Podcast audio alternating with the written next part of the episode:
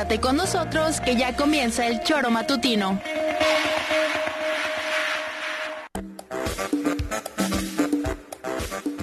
Somos quienes alegramos tus mañanas. Interactúa con nosotros y búscanos en nuestras redes sociales como El Choro Matutino. Sintonízanos desde nuestra página web www.elchoromatutino.com y llámanos a cabina al 777-311-6050. De lunes a viernes, de 7 a 9 de la mañana, por Radio Desafío y también por Irradia FM 103.7.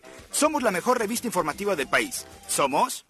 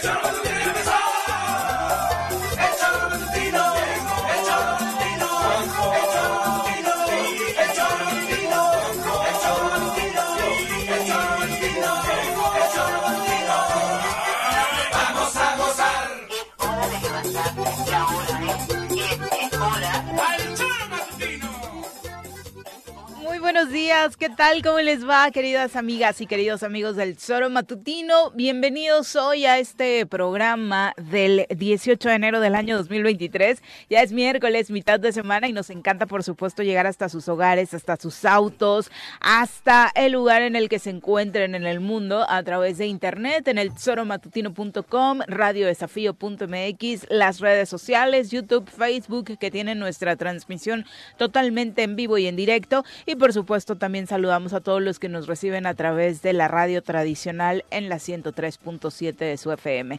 Muchísimas gracias por despertarse algunos de ustedes con nosotros y por supuesto por permitirnos ser su compañía en el trayecto rumbo al trabajo, rumbo a la escuela o cualquier otra actividad que estén realizando en este momento. Señora Rece, ¿cómo le va? Muy buenos días. ¿Qué pasó, señorita Arias? Buenos días. ¿Cómo pinta el miércoles? Ya te veo bostezando tan temprano, todavía ni arrancamos. No, terminamos además celebrando, celebrando. un poquito tarde. ¿Celebrando qué, Juanji? Celebrando, pues ayer tuvimos la inauguración de la Copa Conecta en Yautepec, la copa esa que se juega entre la Liga TDP, los mejores equipos de la Liga TDP, mejores digo porque son los líderes de cada grupo, contra la Liga Premier, que es la antigua segunda división. Es la Copa, el torneo de Copa, Conecta. Y afortunadamente, pues jugamos, se inauguró en Yautepec ayer, eh, y al mismo luego posterior pues ya se juega en todo el país, ¿no? Pero el partido inaugural, en la ceremonia inaugural fue en Yautepec, en el estadio CDI, con la asistencia de los dirigentes o de, la, de los directivos de las dos ligas, de la Federación Mexicana de Fútbol, la presidencia municipal de Yautepec, el alcalde Eder, el secretario, en fin, y fue un evento muy bonito, muy bonito, hubo mucha gente, casi llena la tribuna, en fin, un gran festejo, y encima el equipo Tigres de Autepec sale con la victoria 2-0 contra el equipo de la Liga Premier, contra los albispones de Chilpancingo, cabrón. 2-0 en un bonito partido, un gran partido y así, pues contentos. No, por supuesto que debe ser de alegre. A mí lo que me parece, además del triunfo de Tigres de Autepec, que es para aplaudir por tratarse de un rival de otra, de una categoría Con arriba, otras edades. otra división, exactamente la experiencia, además que ya suelen tener estos jugadores, pues eh, la idea, ¿no? De que tanto la tercera como la, bueno, la Liga TDP como la Liga Premier estén eh, tratando de conjuntar esfuerzos Sí. para que el talento mexicano en el fútbol, pues pueda destacar, ¿no? Eh, eliminar la Copa, la verdad es que fue una muy mala idea en el circuito mayor, pues era un torneo bastante atractivo, pero que fue perdiendo calidad poco a poco. La verdad es que esos partidos dejaron de tener todo interés porque el eh, los equipos de primera división no le ponían empuje, pero era un torneo que prendía a muchos, Juanjo. Yo recuerdo, eh, por supuesto, de grandes partidos que vivimos aquí en Zacatepec, precisamente, pues porque para los equipos Venían los de primera. menor que te visite primera división, pues por supuesto era interesante. Bueno, aquí además, bueno, yo creo que en Europa las copas son de mucha relevancia porque además juegas un, un, un lugar. luego en los torneos europeos. Exacto. El campeón de Copa del Rey juega el torneo de la UEFA Liga y ahí pues hay mucho dinero en juego, ¿no? Y de, de eso viven Te los premia, clubes. ¿no? Te premia, es por De eso viven los clubes. ¿no? Entonces, pues bueno, contentos, a toda madre. Y gracias a Agustín Alonso otra vez, porque hoy Yautepec es el epicentro del deporte en Morelos.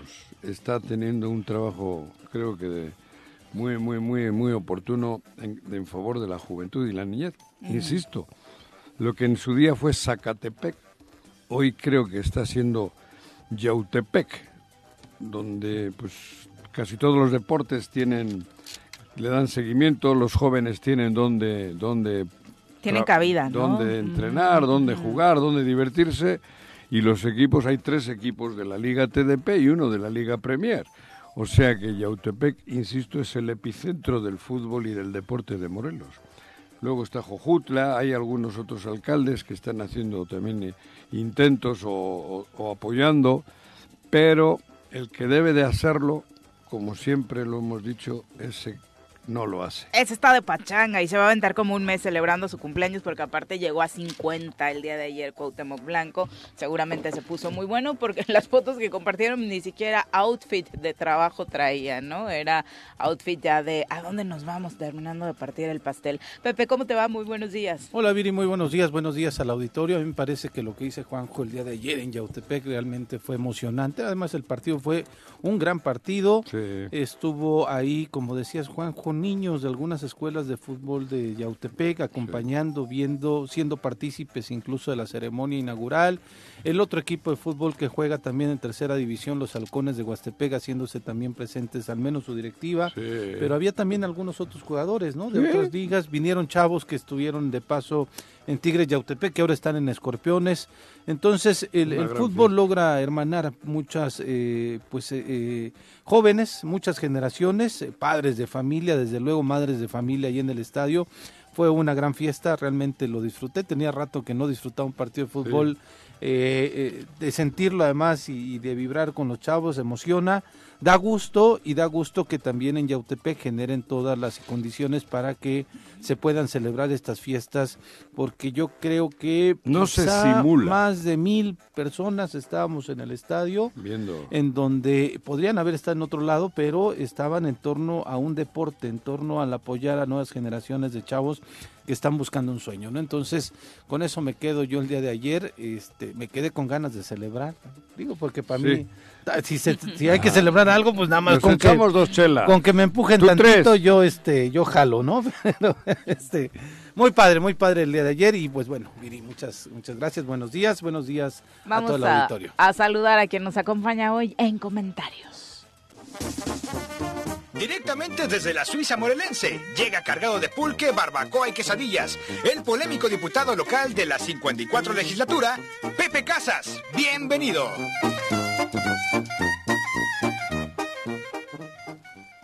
Pepe Casas, ¿cómo te va? Muy buenos días. Juanjo, Viri, Pepe, este, fríos días, ¿no? Fríos, Eh, fríos, la montaña está sí. que, híjole, el frío está tremendo. Híjole. Este, un saludo a todo nuestro auditorio y agradecido con ustedes por invitarme nuevamente aquí a participar y colaborar, a, aportar nuestro granito de arena para la construcción de esta sociedad morelense. Muy bien, Pepe. Le mandaste regalo al gober por su cumple, Pepe. Fíjate que ayer ¿no? eh, me tocó entrevistar ahí en el programa de Vox Populi a, la- a una asociación que cumplía 31 años. Luego, y les puse las mañanitas, ¿no? Luego usted decía al gober, no, ese no lo felicito. Pues, ¿Qué le vamos a felicitar? Digo, qué bueno que tiene 50 años. Pues que ya tiene quien se la chupe. Digo, ya tiene quien se la felicite, cabrón. Pues, sí, ¿Quién le ¿no? ponga Pero, las pues, mañanitas? que le ponga Se las le mañanitas. Este. No se No, le no, nada no malo, las pero- fotos. na- nada malo, pero... Esa foto se las voy a enseñar a ellos dentro de tres añitos, verás. Pues ahorita platicábamos con Pepe, estábamos viendo... La foto eh, que subió Teodoro Rentería. Pero ¿no? guárdala. No, la que sí, Ah, bueno, Teodoro subió las dos. Sí, la comparativa de La quienes iniciaron cuando en su comenzó y gobierno. la que va ahorita. Exactamente. ¿Tú qué le mandaste, Juanjo? Yo ni a felicitar. ¿Tú? Yo, ¿a dónde lo mandé? Hace seis años lo mandé mucho a allá, cabrón. ¿A qué Oye. te refieres? Sí, a eso. ¿Ah, de regalo? De regalo. Va, un pomo. ¿De qué, to- qué toma? De todo. Dice Hugo Eric, yo no, yo- ¿Qué chinga le puso ayer, no? Yo no sé mucho. Toma de Moderen su todo. lenguaje, Pepe Carlos, Perdón. aunque te emociones, Carajillo, aunque te carajillo. Yo le, gusta el carajillo.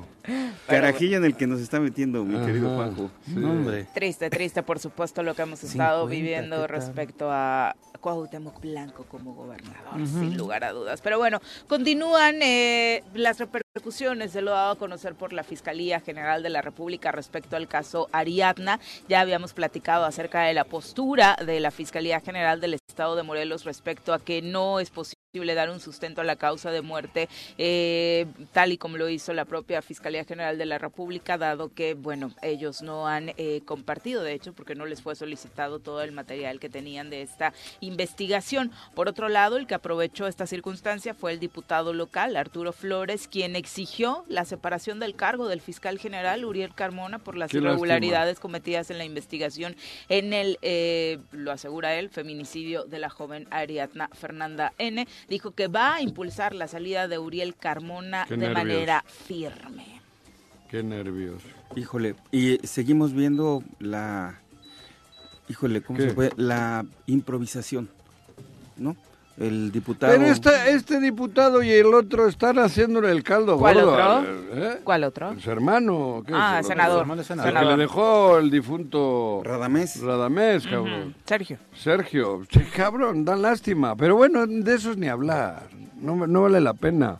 Han llegado de churro. Llegan con ayuda de otros. Los dos. Y luego los traicionan.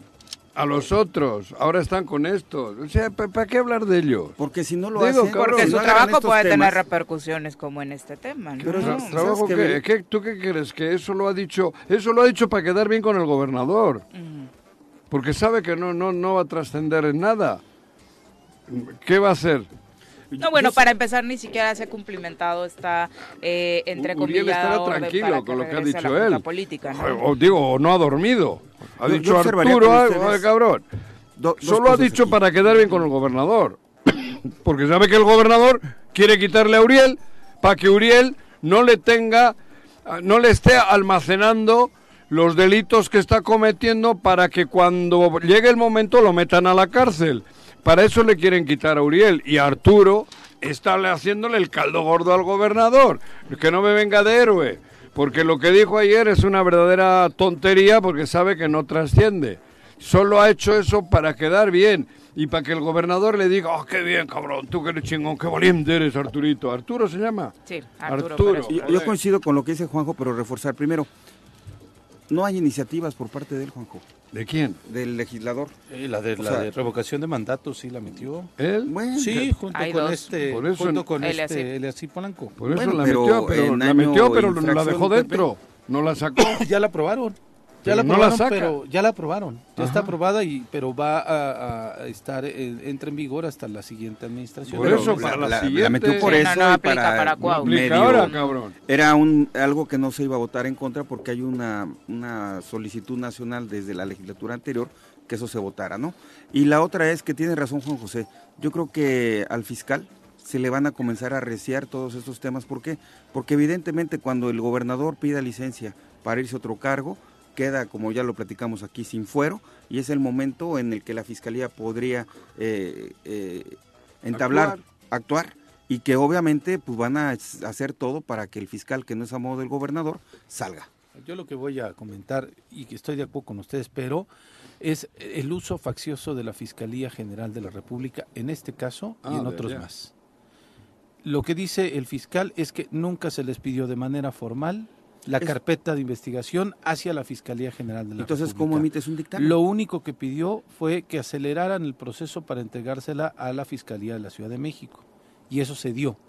Ya entregó la Fiscalía de Morelos el, eh, el dictamen completo, la carpeta completa de lo que llevaban hasta ese momento en investigación.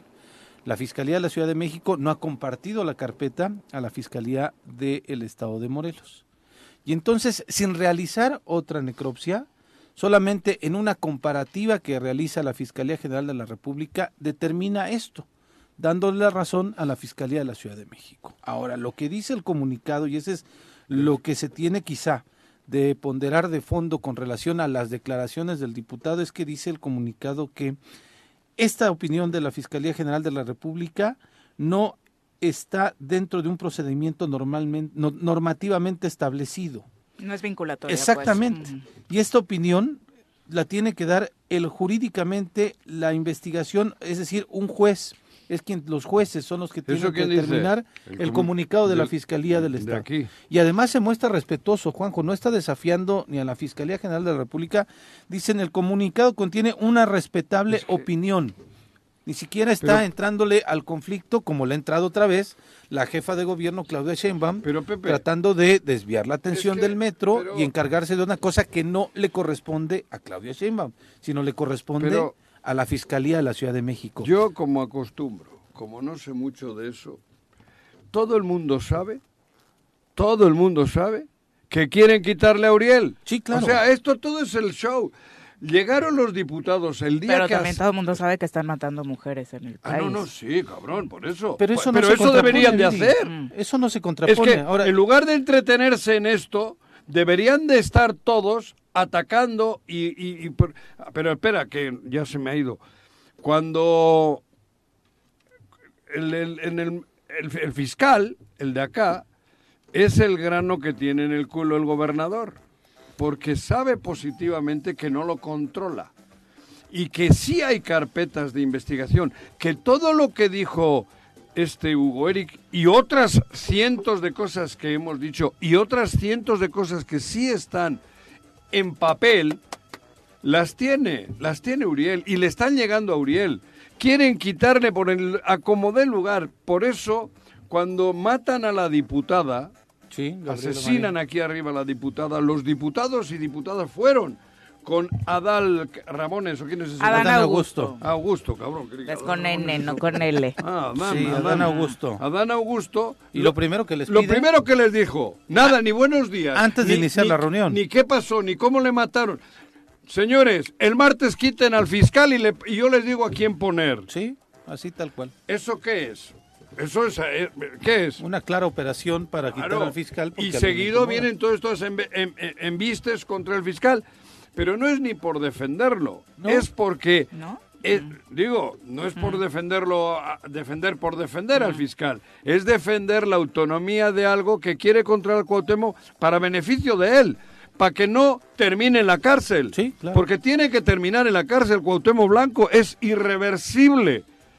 Y alguna de las Siempre y cuando no hacer. aparezca en la fiscalía uno de esas fotos que estuvieron ayer mo- chupando el pastel con él. Ver, Siempre y cuando, bueno, hay otra ¿Qué? carpeta, Juanjo. Ah, bueno. Yo lo que quiero decir es, el fiscal tuvo el error, cometió el error, La esta de prensa. fiscalía, de sacar una rueda de prensa Sí, cuando nadie se la pedía tonto. y declarar que tonto. no había habido un feminicidio, cuando era claramente este, y No. evidente por toda la situación Un que había un femi- feminicidio.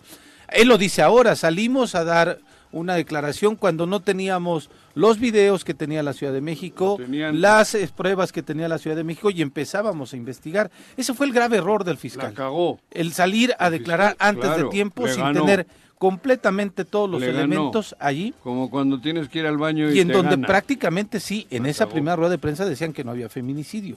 Y era fue grave. un error. Se Gravísimo, se equivocó. Claro, pero eso- En el devenir ha declarado la fiscalía que la carpeta no está cerrada, que todavía sigue la investigación, ¿no? Y es por ello que han, eh, pero él sostiene que el trabajo de los eh, peritos De es los- profesional. de. Exactamente, es completamente profesional. Lo ha defendido, lo defendió ayer en algunos medios de comunicación en donde salió y lo que dice es que la situación que hace la Fiscalía General de la República no es vinculante para decir o determinar qué culpabilidad tiene el fiscal. Ahora, lo que dicen algunos de pronto es que los diputados tienen miedo porque el fiscal tiene carpetas de investigación en contra de ellos y por eso lo protegen y demás. A mí me parece que hay más carpetas de Es que aquí investigación eso- con pruebas contundentes hacia el titular del Ejecutivo. Y digo una, insisto, hubo una carpeta del fuero común que iniciaron en la Ciudad de México, en la Fiscalía General de la República, y que por ser del fuero común, la Fiscalía General de la República la remitió a Morelos. Es una carpeta directa hacia el gobernador. Y no entiendo por qué no ha avanzado esa, porque en cuanto se sepa, esa carpeta lo que contiene es un escándalo nacional, Otro, pero terrible, Juan otro. en donde creo yo que va a haber una reacción social ahí bastante fuerte. Y ahí no va a haber ni que nadie que lo ampare, ni San Andrés, ni nadie más. ¿Y qué estamos esperando? Pues no, sí, no entiendo yo, Viri, ¿no? Pero la carpeta está ahí. ¿Y tú la sabes? Nosotros, los- nosotros, yo conozco eh, parte de, de- de la situación, por eso, y las conocen en la, en la federación, a mí me parece increíble, ¿eh? En la federación la conocen. La Fiscalía General de la República declinó iniciar esa carpeta porque es un delito del fuero común y está aquí en el estado de Morelos. No entiendo por qué no se Ah, esos inicia. son los jueguitos que de pronto cansan, ¿no? Claro, de ahí tú hablas y mira lo que yo tengo acá y mira, no Eso hables porque yo tengo otra cosa, claro. Claro. Y- claro. Y, tiene razón, Viri, pero yo quisiera aprovechar este programa para dejar conciencia con la gente de que esto que sucede es porque sienten que nos vamos con la finta o nos vamos con la finta de que lo dijo una, una autoridad federal y todo, entramos en esta, en este, en esta vorágine de, del qué será y el, el chisme y todo ese rollo y nos perdemos de lo realmente importante. Lo realmente importante es que Morelos no tiene gobernabilidad, que el gobernador está implicado en temas eh, de delitos que en su momento sé que los vamos a saber y que nos tratan de, de distraer con todo ello. Ayer lo, lo que dijo, a mí lo, mí lo destacable de Hugo Eric es que vino a confirmar lo que hemos dicho muchos y lo que sabemos este, más, ¿no? Sin embargo, yo sí creo que Cuauhtémoc Blanco eh, tiene fecha de caducidad y eso es en el momento que se le acabe ya la popularidad que cada día va decreciendo más. Entonces, cuando él deje de ser eh, útil para el sistema, va a haber la otra cara de- del, del tema político, donde va a decir, ¿sabes qué? Hoy no eres tú, es fulano. Y no va a poder hacer nada porque con todas las carpetas que tiene, él no va a manotear. Pero Juanjo. esto, a ver, eso de las carpetas, yo sé que si quieren mañana te abren una a ti. es una jalada, una carpeta. Hay un sinvergüenza que te quiere hacer daño y te abre porque va, hay una denuncia anónima y se abre la carpeta. Eso es una jalada. A todos nos traen así. Ya me ha tocado, Juanjo, eso de la denuncia Te anónima. estoy diciendo, Sí. con una denuncia anónima te abren una carpeta y ya tienes una carpeta. Y te dan un Y, y desprestigio yo no social tengo y te ninguna carpeta. Y yo, lo- yo no tengo ningún delito, cabrón. Claro. Exacto. Yo no tengo ningún delito, que me abran las carpetas que quieran. Porque yo no tengo delito. Ahora, si te empinan y te la crean, con, como le han hecho algunos, sembrándote delitos, como lo hace este sinvergüenza de gobernador, entonces sí. Pero yo no, yo, no tengo, yo no he cometido ningún delito. Y sin embargo, cada día me llega, oye Juanjo, ten cuidado que te van a abrir una carpeta. Que me abran la carpeta, cabrón, si solo son amenazas de estos cabrones, perdón, de estos chicos que están en el gobierno. Joder, es que por eso también debemos de empezar a hablar en otro, de otra forma. Carpeta, carpeta no. ¿Qué delito tengo? No qué carpeta tengo. Porque todo el mundo ya te habla de carpetas. Te van a abrir una carpeta. Y la carpeta te la abren con una llamada. O sea, hay una llamada anónima que diga, Pepe acaba de echarse un pedo y te abren una carpeta. Porque ese pedo contaminó. Ya me lo hizo Juanjo. Por eso... Cuando bueno, pero hay unos que no se pueden ocultar, Juan. Eso, José, ¿cuál? Los- los unas pedos. flatulencias, dirías Ah, sí, tú, bueno. claro. No, no, pero eso no neces- eso es un cuando es delito es delito. Y, y si hay delito no que te abran una carpeta, que te detengan, cabrón. O sea, a mí me hacen gracia con eso de que Cuauhtémoc tiene 14 carpetas. Si tiene 14 carpetas, ¿son delitos o no? Sí. ¿Hay delito? Debería de... ¿Hay delito? un- Sí, claro. Es un delincuente. Ayer el, el- el dirigente de su partido ayer dijo que es un delincuente. ¿No? Lo dijo Tal un güey. cual. Además cual, de borrachito, Y entonces- Borracho, delincuente, corrupto, Mentiroso. criminal, mentiroso, no sé qué cosas le dijo. Entonces, ¿sabes qué, Juanjo? Tiene razón. Desde estos, desde estos micrófonos, Hombre, por públicamente, Dios, ya basta de que, carpetas las, y carpetas. que las fiscalías estatales ya ejecuten esa, o hagan algo, porque el que tiene fuero es Cuauhtémoc, pero sabemos que los que están en su entorno no tienen fuero. Ni él. que ya claro. también se dejen de especulaciones y se... se Ni él se el le hacen juego, el juicio político. Que se quiten el juego de que, ay, o sea, ya, si la debe, que la pague. Y, Y todo no el mundo sabe que la debe.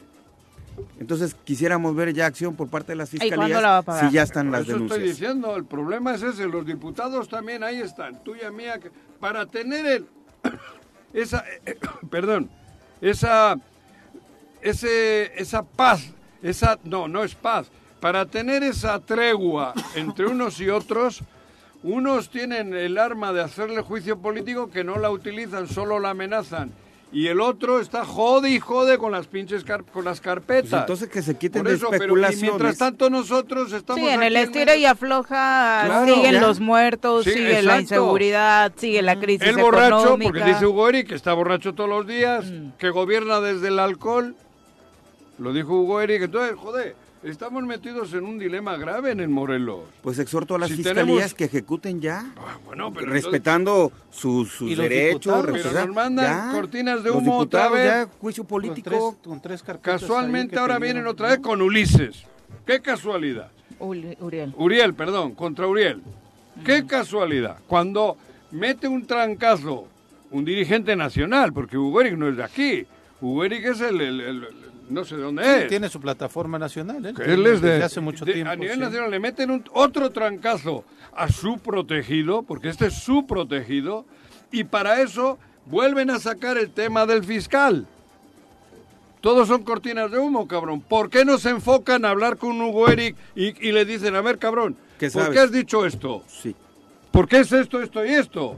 ¿Y por qué no Uriel saca las carpetas y le dice, mira, aquí hay delito? Esta foto que tuvo con los narcotraficantes es porque tuvo una reunión y es un delito lo que hizo, cabrón. ¿Por qué no? ¿Por qué no? ¿Por no? ¿Cuántos años vamos a tener que esperar para saber qué sucedió realmente detrás de Esa es la decepción de la gente y de todos nosotros. Joder, cabrón. Esa Ya es la decepción. Ahora otra vez Uriel. Bueno, son las 7.26, nos vamos a nuestra primera pausa. Esperando sus comentarios, por supuesto, a través de las redes sociales y también nos pueden marcar a cabina al 311-6050. 7 con 32 de la mañana. Gracias a todos los que nos escriben, como el Barto a través de Twitter nos dice, buenos días, seamos sinceros. Aunque existan carpetas de investigación, la verdad es que nunca se actúa. Vivimos en un estado donde no pueden esclarecer un simple robo o un homicidio de una diputada menos. ¿Ustedes realmente creen que van a hacer algo contra el gobernador? Todo esto es puro Mm, es- show, es tener algo de qué hablar y ya. Exacto. Si de Ahora realmente coincido, ¿eh? Quisieran, Mira, hubieran actuado. Pero creo que todo se resume en que perro no come perro. Eh, mira, joder, Barto. O tú estás muy Histórico. lúcido o yo... o andas crudo. Ando, No, yo no. crudo no. Andas cuau. Ando, ¿no? ando, ando- ando- eso, ando cuau. chelas, no. Eso, mira, vamos a poner en el nuevo esto. Histórico que ¿Cómo coincida, andas, por Cuau? supuesto. Arnaldo Pozas, un abrazo, profe. Eh, Chacho Matar, también muchas gracias por acompañarnos. Vicky Jarquín dice, con este frío y yo teniendo que levantarme a lavar trastes. Déjaselos al siguiente que se despierte, ¿Quién? Vicky. Vicky, Sí, joder. no, con este frío ahorita ni laves. O, o ni llama, llama Se al acumulan. oso, al osito, ¿no? ¿A cuál osito? A un osito, pues para que, a un panda o algo que le dé calor. Creí que a su pareja, dije, no sabía que le decía así no, el no, oso, no, ¿no? no, yo ahí me Te meto. conoces demasiadas intimidades de los radioescuchas. Héctor Tlatenche, un abrazo, dice, feliz día para todos, siempre es un gusto escucharlos desde la Universidad La Salle. Muchas Hola. gracias, Gusto, Héctor. saludos. Como siempre y desde hace muchos años, eh, mientras labora ahí académicamente, pues se da sus ratos para escuchar el tesoro. Daniel Sánchez, muchas gracias por acompañarnos. También Elizabeth Ramírez que dice, la verdad es que muy buen partido de Tigres, muchas felicidades, Juanjo, y a los chicos, saludos y abrazos. A los Eh, chicos y al cuerpo al técnico. por supuesto. Lo que, se- lo que ocurre en la cancha, normalmente el 90% es trabajo de los chicos con el cuerpo técnico, pero hay una labor importante de fuera, que es lo que realizan la gente que colabora directamente con el, que es la gente del Choro. La directiva de Tigres y Autepec son todos los que trabajan en el Choro. Y luego, por supuesto, el gran apoyo de, de- de Agustín Alonso, ¿no? Eso es indiscutible. Pero quiero remarcar eso, que los logros y los éxitos del equipo Tigres de Autepec van de la mano con el trabajo de todos los que formamos la familia del Choro Matutino. Sin Que ningún- parece que no, pero No, creo sí. que en primera división tenemos grandes ejemplos, de Sí. verdad, incluso en equipos de primera división donde si no hay un, eh, saludos Cruz Azul, donde si no hay un trabajo directivo, No. con fuerza, en todas y cada una de las áreas detrás, lo que sucede en la cancha va a ser un fracaso, porque atrás no se está haciendo el trabajo bien, claro. no hay un respaldo, no le quitan a los jugadores esa preocupación de llegar a la cancha libres y solamente Exacto. pensando en lo deportivo. Ayer hubo un chingo de detalles que ayudaron para que el equipo se entregase y jugase como jugó. Y además les motiva, ¿no? Claro, es parte de. respaldando Por eso estoy remarcando el cariño con el que trabaja la gente del Choro Matutino. Hubo un trabajo extraordinario del ayuntamiento. Sí, muy bien. Sandra, Miguel, organización. desde aquí les mando Desde un- la rueda de prensa. Puta, un Sí. trabajo maravilloso, como siempre trabajan ellos, y por eso te digo, haciendo las cosas con cariño y en unión, los resultados se dan. Los jóvenes van a triunfar, los jóvenes se sienten a gusto, Claro. los jóvenes tienen esperanza en lo que están haciendo. Eso es lo que tenemos que hacer y dejarnos ya de tanta demagogia y de tanta faramaya. Es eso, el ejemplo está ahí uniéndonos todos, todos los que componemos esa familia de Tigres y Autepec, empezando por Agustín Alonso, Miguel, Sandra, el ayuntamiento, la porra, las familias, cabrón, todos juntos, solo con un fin, que los jóvenes tengan esperanza. Y no estoy hablando así de poeta, ¿eh? es la verdad. Lo demás es puro choro, es pura mentira. Por eso estoy remarcando. Y el esfuerzo del choro matutino está siendo grande, porque es con los recursos que, que- que de, de- de trabajo y de, de- de esfuerzo del equipo de acá que se están logrando muchas cosas. De manera que, por eso digo que el resultado... Y se nota porque justo nace Sí, del comentario eh, del público. a, raíz de esos Ujú. comentarios agradables del público, por eso lo quiero decir, el esfuerzo es de los chavos, pero los chavos si están motivados, si les das los detalles de vida, Si se sienten respaldados. claro, Y el tienen es- esperanza y, y- esos luchan y luchan y son invencibles. La juventud es invencible cuando le pones las cosas como deben de ser. Y el respaldo es desde incluso que vayan a la tribuna a verlo. Eso he dicho, las familias, la ahí, gente, sí, sí, sí. cabrón, la porra, la, la batucada, cabrón. Había mucha gente también en línea siguiendo el partido. Sí, ¿eh? joder, había, había como 300 personas Sí, escuchando sí. a estos Es locos. que hay unos Bueno, en- en- narradores extraordinarios también en las transmisiones de Están Tigres, locos, ¿no? cabrón. Ujú. Son un peligro, Memo. Pero bueno, hay un accidente, Pepe. Sí, decíamos, para la gente que critique el alcoholímetro, fue a las 2 de la madrugada cuando se recibió el reporte de que había habido un accidente justo en eh, Plan de Ayala y... eh, Coronel Ahumada, ¿no? Exacto, gracias Viri. Sí. Se me fue el nombre y aquí lo tengo, mira, enfrente, en donde desafortunadamente perdió la vida el, eh, la persona que venía en el taxi. Y la persona que impacta, eh, el, el taxi era un Spark, de esos vehículos compactos, pequeñitos que utilizan taxi, y el otro taxi era un Kia, eh, perdón, el otro vehículo es un Kia que llega, los impacta por la parte de atrás y desafortunadamente pierde la vida una persona ahí. Y lo que indica es que las personas traían aliento alcohólico, las otras tres personas que del Kia. en el otro vehículo, los responsables del accidente, vaya Juanjo. Y de pronto pues mira, una- criticamos el alcoholímetro y de pronto decimos incluso dónde está el puesto del alcoholímetro para evadirlo. A mí me parece que ha sido funcional, ha disminuido los accidentes de manera considerable, así lo, lo dice no, no solo el ayuntamiento, sino la propia Cruz Roja, que son normalmente quienes Bueno, atienden pero- estos incidentes y ve ahora. ¿no? Pero ahora también, este chico o estos que van en ese coche, que no sé quiénes son, dices que iban alcoholizados. Ahora, ahora, también hay una ley para eso. Sí. Que se aplique, Sí, claro. porque no solo es el alcoholímetro. Ellos ya han quitado la vida a un Sí. ser humano. Hay una ley.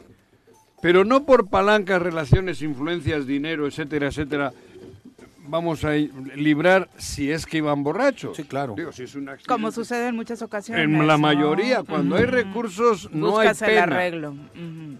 Cabrón, eh, todo eso de la mano. Sí, y, y muchas situaciones que están relacionadas con el alcohol, con el volante. Este ejemplo de hoy se suma a otros que se han dado en los últimos días, incluso aquellos que no necesariamente tienen que ver con, que ver con accidentes, sino con la actitud de quienes van en los autos borrachos, ¿no? Como esta pareja que iba alcoholizada, según se sabe, tuvieron una discusión y el chico termina por lanzarse del auto y Ah, sí, perder claro. la vida, ¿no? ¿Eso Y de- dónde? Aquí en Cuernavaca. Ahí mismo, Viri, más Sí, adelantito, sí, sí. Ujú, de donde fue el accidente, más adelantito. Venían saliendo de un bar de San. Diego, Sí, según ¿Y narró la chica. El domingo. El fin de semana sí, de sábado semana. amaneció ¿Se en suicidó? domingo.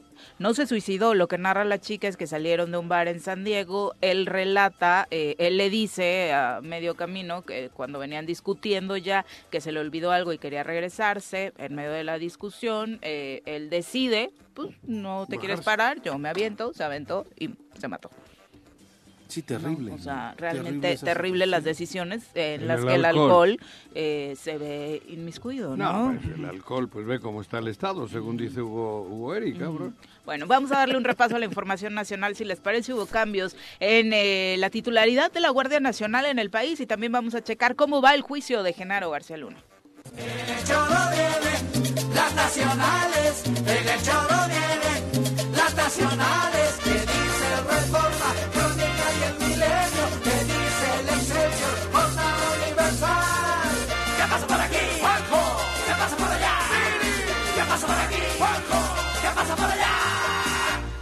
Si hasta los del choro lo saben.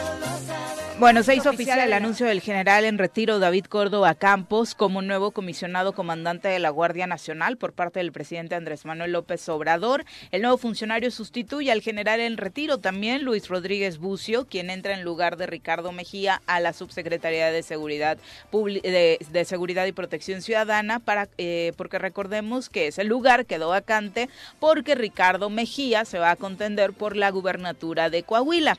Eh, este hombre eh, que llega, David Córdoba Campos, a la Guardia Nacional, ocupaba el cargo de director técnico de prestaciones del Instituto de Seguridad Social para las Fuerzas Armadas y también fue oficial mayor de la Secretaría de la Defensa Nacional. Nació en febrero del 55 en Sonora, ingresó a la Sedena en 1972, ahí se formó eh, como oficial de arma de infantería y bueno, ha hecho toda su vida dentro de la milicia, realizó la maestría en Administración Militar para la Seguridad y Defensa Nacionales en el Colegio de la Defensa Nacional y lo que le pidió el presidente Andrés Manuel López Obrador, por supuesto, es continuar con el trabajo que hasta el momento había llevado Luis Rodríguez Bucio de manera, considera el presidente, exitosa y reforzar en lo que le pidan eh, los estados en las áreas que sean pertinentes. Recordemos que ahora de manera muy particular, pues la Guardia Nacional está enfocada en que no eh, repercuta, por supuesto, mucho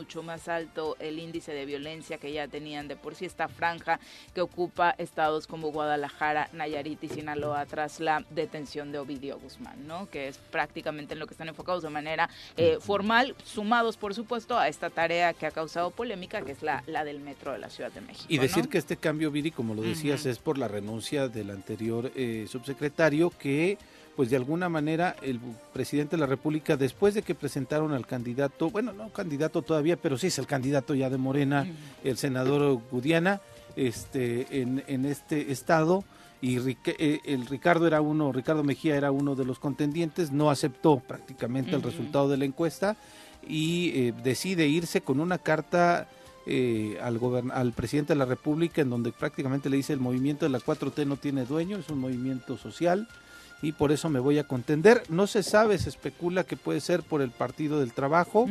Ya incluso Gerardo Fernández Noroña había criticado al Partido del Trabajo que llevara un candidato propio y no se uniera a esta alianza, que dejara la alianza que han mantenido desde que Andrés Manuel ha sido candidato y ahora presidente de la República.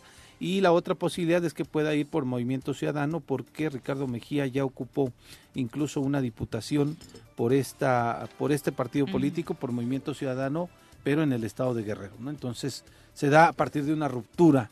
Veremos nosotros en el 2024 si no hay rupturas así Ah, ¿verdad? también. Cómo nos toca, Sí, ¿no? sí, sí, ¿no? Porque los dos parecían consentidos. Me Exacto. tocó varias veces de estas que hemos ido a la mañanera cierto, coincidir los jueves. jueves. de seguridad con Ricardo Mejía y la verdad es que era el hombre encargado de dar voz, porque la secretaria regularmente rara vez eh, acude eh, a todos los logros ¿no? de la semana en materia de seguridad. Muchas veces el apapacho del presidente estaba muy presente, muy ¿no? En una plataforma que obviamente es muy importante como esta mañanera. Sí, ¿Qué así es. y fue- ese güey? Renunció, fue en la pero ya misma- se enojó porque busca la candidatura a la gubernatura de Coahuila. Si fue en una mañanera cuando incluso le dan la candidatura al senador, Ah, se enoja. él en sus redes Morena. sociales Morena, dice sí. que la encuesta no estaba de acuerdo con la encuesta.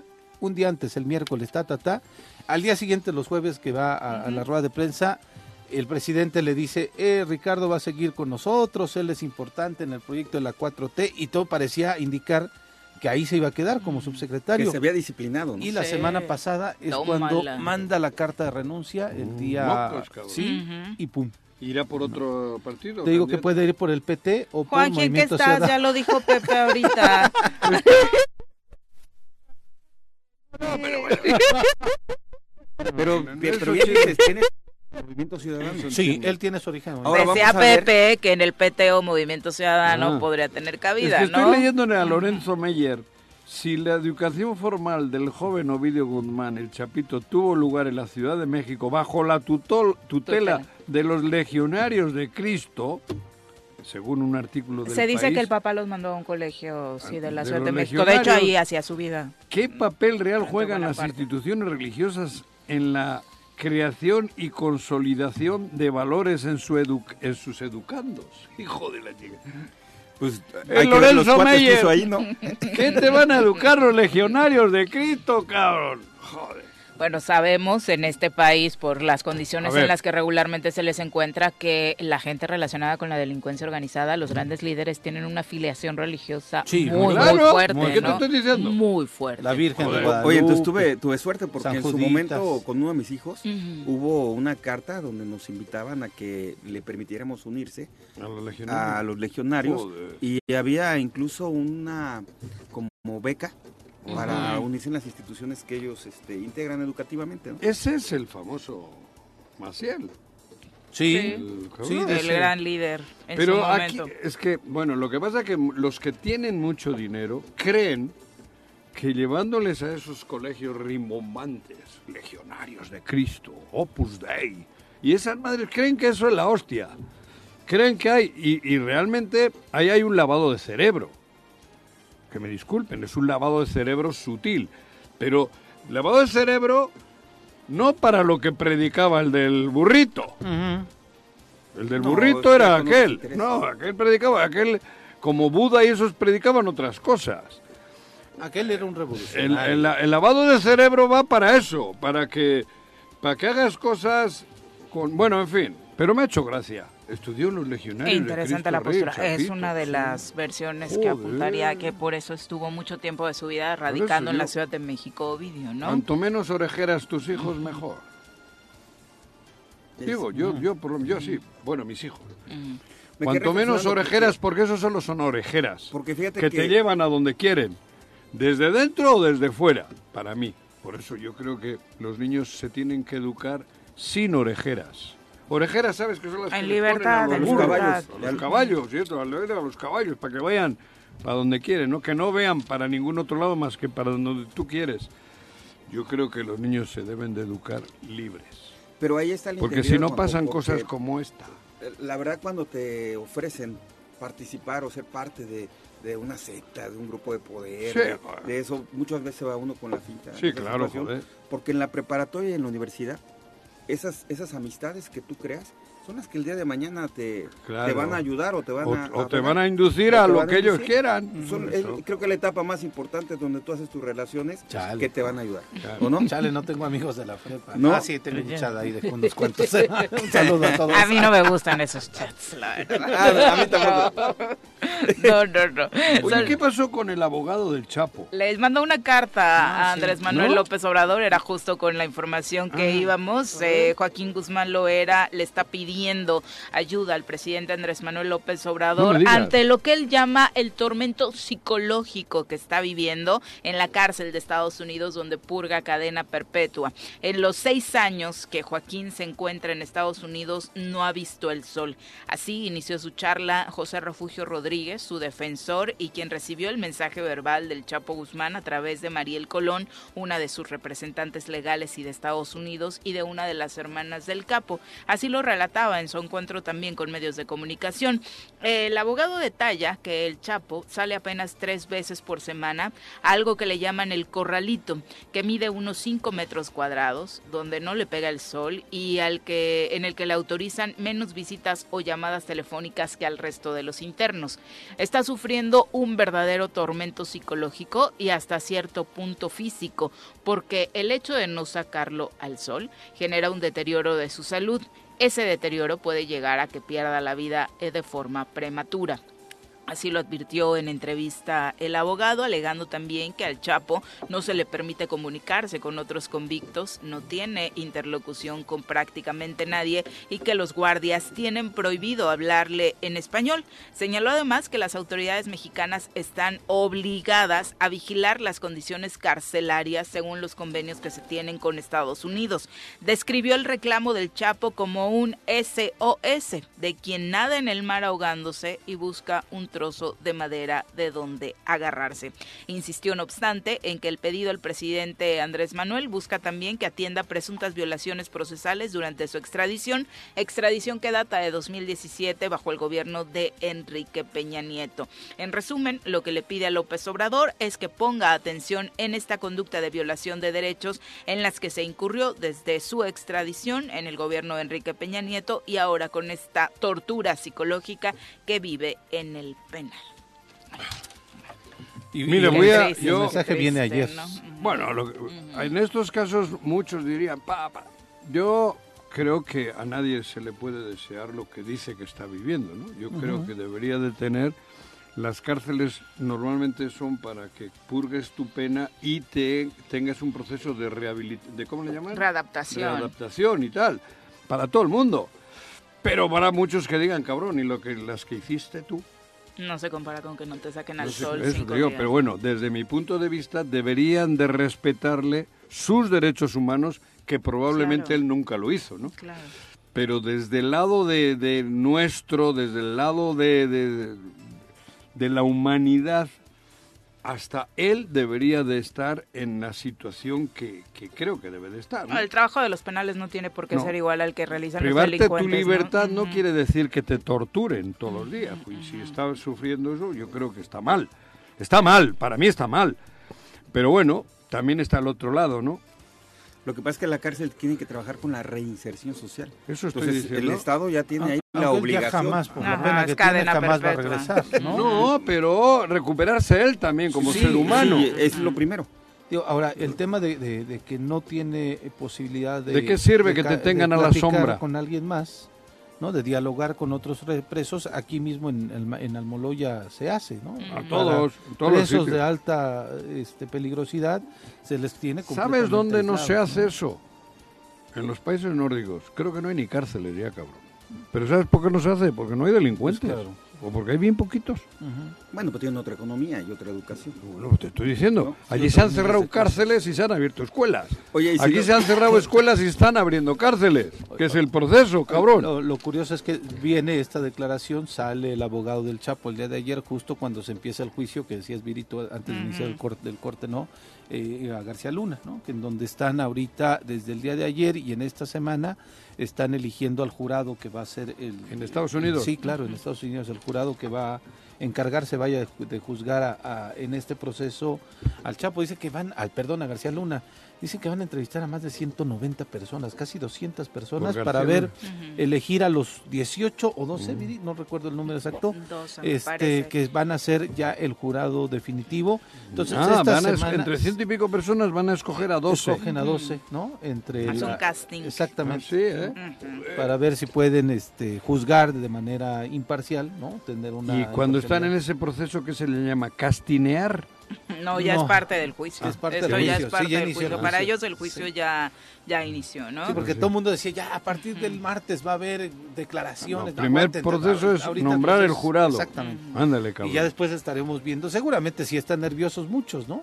Algunos más decían que tal vez puede haber gente nerviosa de Cuernavaca, de Morelos. Cuernavaca le conocen a Luna. estuvo aquí, ¿A tuvo una casota acá. ¿Ah, sí? Sí, sí, sí. Además, la sabía. operación de algunos grupos habla de que el trasiego de drogas, pues precisamente corría por esta franja. No me diga. En la que él, pues apoyaba a los grupos delincuenciales al- Oh, con los que oh. estaba trabajando a que hubiera ciertos lugares donde, pues prácticamente su policía no se hiciera eh, de la vista gorda, ¿no? Ujú. No vaya a ser. Hablan incluso de un, un hermano de él que ocupó un cargo importante. ¡Ulises! No, no, no, de García Luna. Ah, de García Otro, Luna, güey. Qué susto. Ocupó un cargo importante en la Secretaría de Seguridad Pública aquí, en el tiempo de Marco Adán. Oye, ahorita que me hizo reír Juanjo, y hablando de que la reinserción y todo, no pude evitar este, pensar en estos personajes como el del TikTok, el Ferras, ¿No la han escuchado? ¿Quién es el Donde dice, de- un delincuente honesto, ¿no? Ah. Oiga, es que usted mató a su mamá. Sí, sí, yo lo, perdón, este mató, eh, usted lo mató. Dice, sí, yo lo apuñalé. ¿Y por qué? No, pues me dijo que, pues, ¿cómo iba yo a hacer algo con mi mamá, no? Entonces, no, yo lo maté. Dije, tengo 25, me van a dar 20, salgo a los 45, lo pago. ¿Y eso ¿Qué, dice? qué tal? Así la, Un- un la gente, un, delincuente. un delincuente. o sea, Joder, madre mía. con- ya haciendo las cuentas de lo que va a estar en la cárcel, lo que Ay, sale y todo. Qué impresión. ¿Hasta Bueno, dónde llega todo esto? Justo ahora en la mañanera le preguntaron al canciller Marcelo Ebrard sobre el Chapo, lo que dice es que obviamente no hay posibilidades de que regrese de Estados Unidos, que se atenderá como se ha atendido todo este tiempo su caso, después de esta petición que está solicitando para que eh, pues se analice si realmente o no está viviendo tortura psicológica, pero su regreso a México, que fue la pregunta expresa que le hicieron, pues obviamente es eh, prácticamente imposible, ¿no? Después de que fue entregado a los Estados Unidos. Bueno, Estados Unidos no te entrega ni los buenos días. Exactamente. No, hombre, eso es utópico. Nada, imposible, no utópico. Son las 7.55. Gracias por continuar con nosotros. Eh, obviamente hay mucha polémica en torno ¿Dónde? a esta determinación de la prohibición de eh, fumar, ¿no? Uy, Eh, sí. ¿Dónde? Sí, La, pegado y la publicidad de los cigarros y demás. En México. Ah, en ¿en el México país? entró en vigor ya Ah, ¿qué? ¿Qué? exactamente esta ley eh, que, bueno, eh, dice el gobierno federal que es su lucha contra la industria del tabaco precisamente para tratar de, eh, pues, erradicar esta difícil situación que vive el país, particularmente en materia de enfermedades por esta situación. ¿Y se prohíbe la publicidad en cualquier medio de comunicación, Ah. la exhibición en los lugares de venta, es decir, ¿Es te pueden vender alcohol? el cigarro, ¿Me hablas pero no puede haber? No, de publicidad de tabaco. tabaco. Ah, solo el del tabaco. tabaco. Y además, que es lo que justo decía Pepe, le ha pegado a los restauranteros y en lo cual no están de acuerdo, el consumo del tabaco en espacios al aire libre, en algunos espacios al aire libre, incluidas estas zonas que ¿Por ya... qué no dicen prohibido fumar y ya? Digo, prohibido fumar. Es que los, cabrón. los restauranteros dicen que ellos han adecuado Pero, pues, espacios pero es para todo que show. Llevaban fumar. años trabajando en eso, por ¿no? eso. Ah, o sea, ya el- ni en las terrazas ni no, ya no se ver, permite fumar en Pero esos espacios. vamos a Ah, ser honestos. en, Bueno, en el rincón de cortes de aquí de, de San Diego, ¿Tú has visto Así que alguien haya pecera. matado porque Sí, ha fumado un cigarro? ¿no? No. ¿Y has visto a alguien No, que haya pero si hay matado por una que- botella de Sí, vino? claro, sí. O sea, hay gente que se muere por fumar. Juan. No, Sí. si te mueres tú. Sí. Y no les están prohibiendo Por eso. eso, pero yo, pero no, por eso, pero están haciendo lo que se, creo que es justo, ¿eh? Para mí que no se debería de fumar por salud de uno, no por otra cosa. Pero ¿por qué no hacen la misma campaña contra el alcohol? ¿Cuál es el daño más grande? ¿Cuál es la droga más, más, más Acabamos de en el hablar país? hace un ratito de una persona que perdió la Sí, sí, vida sí. Y, debido y a uno esto, que ¿no? gobierna, que el pobre está hecho mierda, cabrón. Bueno, vamos alcohol, a hablar de las repercusiones para los restauranteros en. Morelos. Nos acompaña a través de la línea ¿Quién? telefónica Griselda Hurtado Ah, de Gris- la Canidad, eh, a quien saludamos con muchísimo gusto. Gris, muy buenos días. Hola, Billy, buenos días a todos los que te acompañan en cabina y a tu público. Hola. Oye, pues sin saberlo ya, Juanjo, muy de acuerdo con la postura. Me parece que los restauranteros están eh, pidiendo se aplique. Primero, para ustedes, ¿qué ha implicado la entrada en vigor de esta ley? Mira, Billy, sí primero aclarar que nosotros como sector empresarial sí estamos a favor de todas las leyes que tengan que hacer para la salud. Claro. Pero sin embargo, si de verdad quisieran hacer eso, pues deberían de cerrar las tabacaleras, ¿no? claro, Digo, ya yéndose a un de entrada. extremo, ¿no? Lo que nosotros estamos reclamando es que hacen la ley, el reglamento es más agresivo que la ley. O sea, el ACOFEPRIS, la Secretaría de Salud, hace un reglamento que no empata con, con la ley. Porque nosotros desde que nos di- dijeron no se puede fumar, tienen que haber áreas específicas pa- para fumar, muchos restauranteros hicieron esas adecuaciones. Así es. Ahora resulta que ya no se puede fumar en terrazas, que no se puede fumar en esos espacios que empresarios invirtieron para que tuvieran filtros especiales, etcétera, ¿no? Ese es nuestro reclamo. Y sobre todo que no socializaron. Por ejemplo, la COFEPRIS, nosotros aquí en Morelos no hay ni COFEPRIS, o sea, no hay una oficina donde nosotros podamos ir y decir.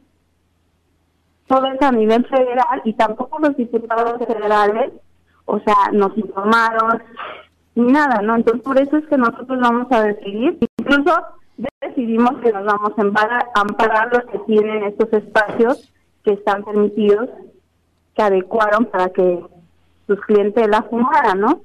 Es una postura No que se está barato. tomando que se está tomando en nuestra entidad gris o hay un consenso nacional para hacerlo. No es una postura nacional a, través de la Cámara Nacional y a través de otras cámaras, como la Canaco, incluso la misma Cámara de Tabacalera. Oye, hablabas de la inversión, sin lugar a dudas fue importante en las adecuaciones que realizaron muchos restauranteros, lo hemos visto, la transformación que muchos espacios locales Sí, vivieron para que se tuviera este espacio para los fumadores. Hay inversiones hasta de medio millón de pesos, por ejemplo, el restaurante están diciendo ustedes de carnes, o sea, hizo una inversión muy fuerte para hacer un tipo como pecera, para no tendría otra palabra que decir, pero con todos estos filtros que Secretaría de Salud nos pedía. Sí, para extraer el humo y demás. Exactamente, entonces depende del establecimiento, es la inversión. Eh, y bueno, hay muchos restaurantes que ya de, de por sí desde que abren no tienen ese ese espacio para fumar, ¿no? Esos no se verán afectados. Sobre todo se van a ver muy afectados los restaurantes de un target alto, ¿no? Sí, claro. Sí, sin duda. Y los que tienen espacios incluso más amplios y los que sí- bares, ¿no? Y los bares bueno. y todo esto, pero ahora quisiéramos ver si van a cumplir realmente con la ley todas estas personas, el ambulantaje, los bares clandestinos, etcétera, ¿no? Entonces como muy bizarra el reglamento. ¿Quién les ha notificado oficialmente que de no cumplir con esta situación van a ser multados, Gris? Bueno, la multa es desde 900 mil pesos por la Wow. clausura. Entonces, como, ¿qué onda, no? El- más que nada, nosotros como empresarios lo vamos a hacer también para dar un mensaje hacia los legisladores de que no pueden hacer leyes así como nada más porque a ellos se les antojó o porque porque no son ni empresarios, ¿sí ¿me entiendes? Entonces no hay una no nos notifican, no nos piden ir a mesas de diálogo y preguntar a ver el restaurantero qué necesita, el hotelero qué necesita. En este caso, por ejemplo, ya no se puede fumar en las playas, ya no se puede fumar en las albercas, o sea, ya no se puede fumar en ningún lado. Ni en el estacionamiento de tu restaurante. O ya, ya no aplica eso de salirte a, No, a ya la banquetita, ¿no? Ya no aplica. Oye, Gris, este, de- decías, no te han notificado, pero ¿quién entonces se va a encargar de realizar estas multas? Es este, no, eh, Cofepris. O sea, estará enviando... O sea, se- ellos ya, según ya cumplen con decir, está publicado en el periódico oficial, este, un- Ya entra en vigor. una notita en algún periódico, en la radio, y ya, Y te pueden caer con supervisiones en cualquier momento. exactamente. Oye, el grueso de los eh, restauranteros locales es, eh, que hicieron esta inversión obviamente están de acuerdo en el amparo, hay un consenso generalizado o a algunos ya les dio como igual. No, sí están este, muy interesados en el amparo, incluso nosotros desde ayer ya empezamos a trabajar con un despacho de Ciudad de México, Ok. eh, que la Cámara Nacional nos mandó varios varios despachos con quien podríamos trabajar, con quien nos podrían dar la asesoría, sin que tampoco fuera pues muy cara, porque pues un amparo es caro y pues ahorita como estamos con la economía pues es también muy complicado. Eh, nosotros solo tenemos 30 días hábiles para poder decidir si nos amparamos o no. El amparo es individual por restaurante. Oye, Griselda, el alcohol, el alcohol no, no, no, no hay ninguna Restricción. restricción para la venta de alcohol. Que eso está, este, qué contradictorio, ¿no? Esto, ¿no? Por eso, a eso me refiero. que Tú decías, o sea, eso que el alcohol hace más daño que el, pro- el propio trabajo. Pero por supuesto, porque hace los el, al- el tabaco lastima a ti, y probablemente a los que están cerca, pero no mata de golpe. El alcohol te jode el hígado, te mueres y, y si haces una burrada en el coche le matas, en fin, tiene no tienen comparación No tiene comparación, ¿no? exactamente. Entonces yo no entiendo por qué tanto, tanto, tanto por acá y nada por allá. Y no nada más es el alcohol, en el alcohol, ¿no? También hay muchísimas otras cosas, ¿no? Sí, sí, claro, claro. Y llega en un momento gris para ustedes en el que desafortunadamente tendrían que estar recibiendo noticias o legislaciones a favor de impulsar su recuperación económica que todavía no se da tras este periodo de la pandemia y sucede todo lo contrario, ¿no? Exactamente, y bueno, quiere decir que, que en general, pues todo el sector empresarial seguimos en una crisis debido al proceso de inflación que hemos tenido, ¿no? Y no nos hemos estabilizado. Entonces ha sido la pandemia, la inflación, y luego pues, el caso ocurrente de los legisladores, en conjunto con, con el PRI, que hacen un reglamento que no va acorde con, con la ley. Oye, Gris, finalmente y aprovechando que te tenemos en la línea, ¿cómo ha arrancado este 2023 para el sector? Pues mira, terminamos bien en la industria restaurantera, o sea, de verdad tenemos muy buena respuesta de, pues, de los visitantes, sobre todo el centro del país, hay que aclarar. ¿El fin de año fue bueno? ¿Fue positivo? Fue muy positivo, pero bueno, ahorita estamos este, con esta ahora sí como la resaca, ¿no? De diciembre. La cuesta de enero, clásica. La cuesta de enero, exactamente. Pero pero bien, vamos bien, sin embargo, pues con todos estos conflictos que hemos el año, ¿no? Este Entonces el amparo va a estar listo antes de este lapso de los 30 días por parte de los restauranteros morelenses. Sí, ya estamos trabajando los restauranteros que decidieron hacerlo ya, ya se está trabajando en esos amparos. Fíjate, en una, en una lectura que estoy teniendo aquí que me pasó producción, me dice que los lugares con restaurantes, bares o antros que tienen espacios para fumadores, los podrán mantener, pero no tendrán permitido ofrecer servicio de alimentos ni bebidas en estas áreas.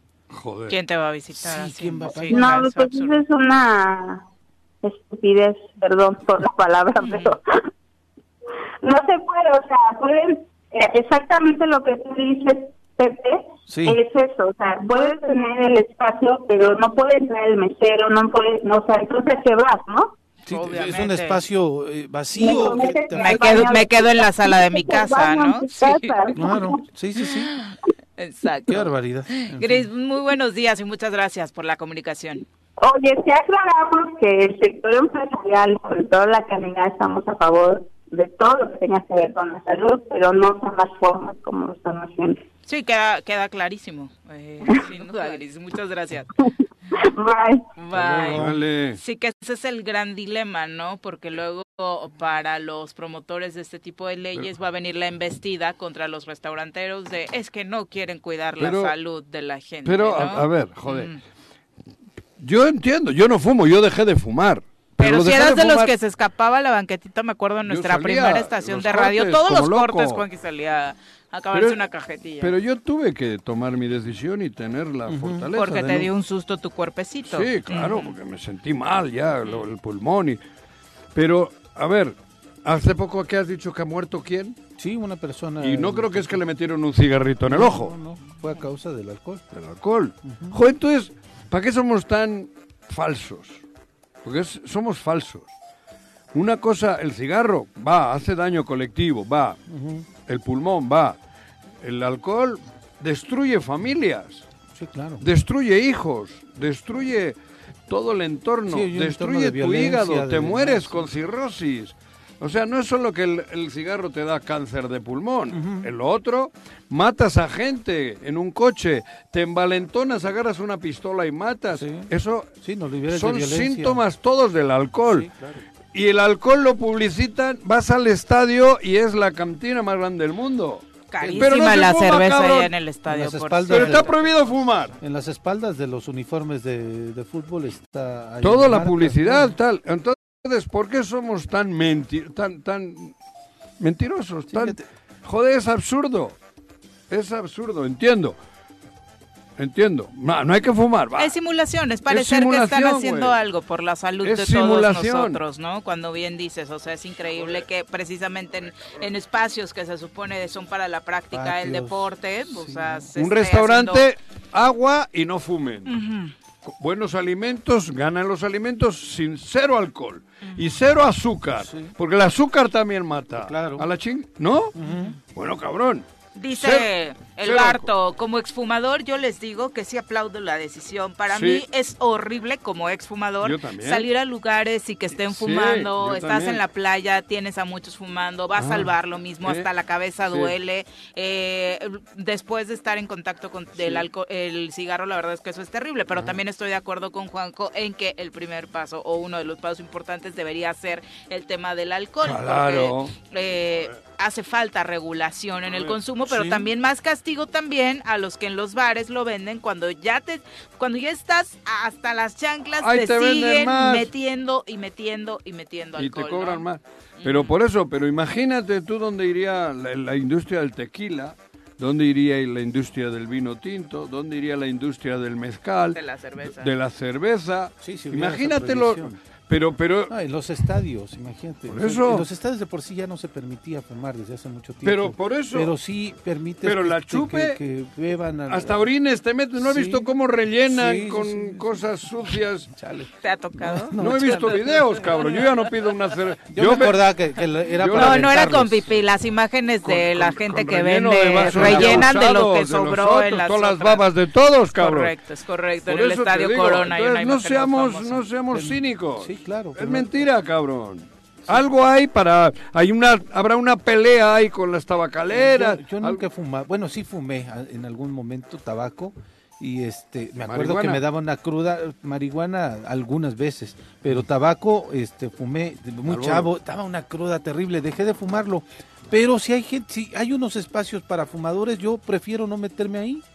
O sea, Yo he también es una tenido decisión propia. días de fumar mucho y al día siguiente me levantaba con jodido el cuerpo, Ajá. pero no con remordimiento de conciencia. Ujú. Yo he tomado mucho y al día siguiente traigo remordimiento de conciencia, porque he hecho, he dicho pendejadas. El alcohol es peor. Sí, desde Y que luego. no me digan que no. Sin duda, de acuerdo contigo. Es mucho peor. Entonces no seamos falsos. No hagamos leyes para una cosa que están bien, ¿eh? Va, como dice él, a mí también ahora me molesta que fumen, porque huelo, me, me- me- Sí, el olor a mi cuerpo se terrible. siente mal, ¿no? Pero entonces es prohibido fumar, prohibido beber alcohol y prohibido azúcar y exceso de sal. Joder, cabrón, porque te matan, Claro. ¿no? Ir a un restaurante, come bien, que te preparen buenas, que te cobren bien la comida y con agüita, cabrón. ¿No? Y viva la humanidad sana. Te vas a morir bien sano. Te vas a morir bien sano. Por eso, güey.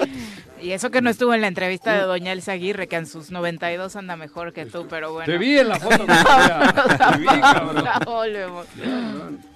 8 con 21 de la mañana, Luis Castillo, un abrazo, nos manda saludos desde la Cineteca Nacional, Gracias. dice, los Saludos. escucho con gusto todos los Luis. días y les quisiera pedir una felicitación a todo el personal de este recinto cultural por Ándale. sus 49 años de preservar la memoria fílmica, tanto nacional como mundial, y promover la cultura cinematográfica en nuestro país.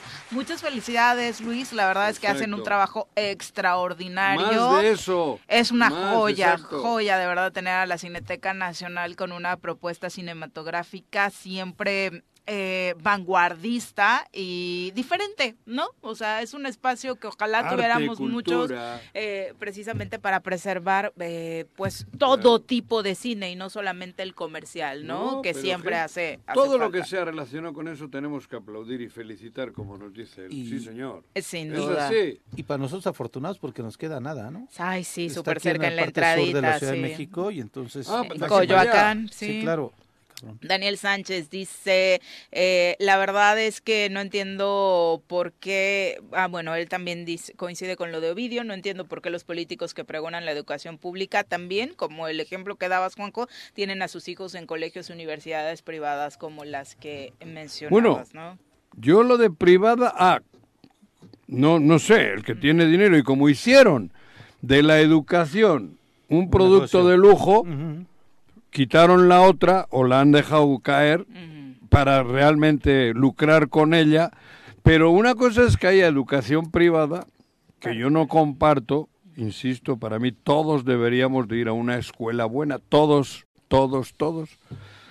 Pe- Pero cuando ya te quieren poner orejeras, cuando a los niños les meten en un laboratorio, eso me parece a mí que es peligroso sobre todo para el niño. Sí, tratando de entender un poquito con el resto de los mensajes que nos pone don Daniel, va un poco en el sentido que creo que también lo has mencionado, es de que los políticos tienen a sus hijos en escuelas particulares Y porque no religiosas. creen en la educación pública y eso es uh, una simulación, ellos. simulación de nueva cuenta, ¿no? Una Porque está dentro de su responsabilidad Sí. promover que la educación Claro. pública sea Sí, de de, calidad. calidad. ¿no? Todos ellos dicen, es que yo estudié en la pública. ¿Y?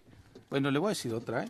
Hay maestros de escuela pública Ah, que llevan a sus hijos a escuelas privadas Claro, también, ¿eh? por eso. Digo, esa es, una, esa es la peor Pero- contradicción del mundo. Pepe, Pero también los hay. Pepe. No solamente los políticos, que de pronto vemos los políticos como el cáncer de todos, no, también nosotros en Yo creo que ya ¿eh? la han hecho aspiracional además. Algunas sí. Porque, Claro, porque, porque si, si hoy tuviesen posibilidad muchos de los que llevan a la pública de sacarlos y meterles en una privada, lo harían en chinga. Sí, claro. ¿Así? sí, sí, Y luego. luego la diferencia ni es tanta, porque No. hay cada patito Claro, dentro de la particular. por eso te digo, que pero es, cosa. y al revés, tú dime a mí si se me ocurriría ahora mandarla a la pública pudiendo tenerla en la privada, pero no por clasista, Sí, sí, sí. porque sé que, que están saturados, que están no les van no a dar no una hay- no- atención no es a la los chicos, apropiada, cabrón. ¿Cuán- chicas, ¿Cuántas, ¿no? ¿Cuántas manifestaciones no hemos dado cuenta aquí de, de- de padres de familia que exigen que haya maestros en las escuelas y no se no se logra tener La eso? infraestructura, Y- y la agua, Viri, seguridad, aunque ¿no? sea, ¿Y cómo han generado eso? ¿Dónde vas tú a la escuela? Yo al TEC de Monterrey. Sí.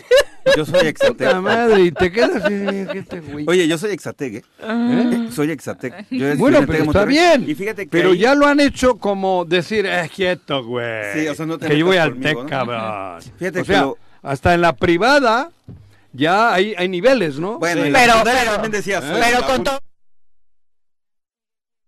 mejor Sí, universidad del país, ¿eh? O sea, con todo y, y las crisis y demás, hablando de la educación superior. Son las 8 con 25, tenemos ya a Nuri Pavón en la línea telefónica para su reporte del clima. Buen día. El reporte de clima semanal con Nuri Pavón.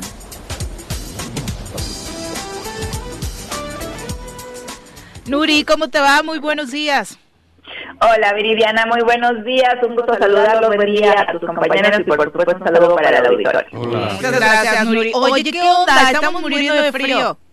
Eh, sí, estamos teniendo ahorita el frente frío que está en la República es el 25, sin embargo está en el noreste, así que ya son las temperaturas que han estado prevaleciendo ahorita por las masas de aire fríos que, que han estado dando los frentes fríos que han estado pasando. Ujú. Ahorita tenemos dentro de lo normal, eh, estamos amaneciendo en lo que es la zona metropolitana de Cuernavaca, hoy una mínima de 9, se espera se esté manteniendo este rango a lo largo de la semana. Eh, no se ve que tengamos alguna disminución considerable en lo que serían los siguientes días. Hoy nubosidad, eh, se ve aporte de humedad o estamos teniendo aporte de humedad del Océano Pacífico y esto nos estaría generando condiciones de cielo medio despejado, un poquito de nubosidad estaríamos esperando. Sin embargo, son nubes altas. Eh, esta permite aún así el paso de, de los rayos solares y por lo tanto una recuperación en lo que serían las temperaturas máximas eh, en lo que es Cuernavaca alcanzando entre 26 a 27 grados. En los altos de Morelos, Huitzilac amaneciendo aproximadamente de 2 a 3 grados, máximas que vamos a estar esperando de 21 a 22 grados. En lo que es la zona del oriente, mínimas 9 a 10 grados, máximas de 26 a 27. Y en la zona sur, Jojutla, también amaneciendo con temperaturas muy frescas, mínimas de 9. eh, están alcanzando máximas aquí de 34 o 35 grados centígrados.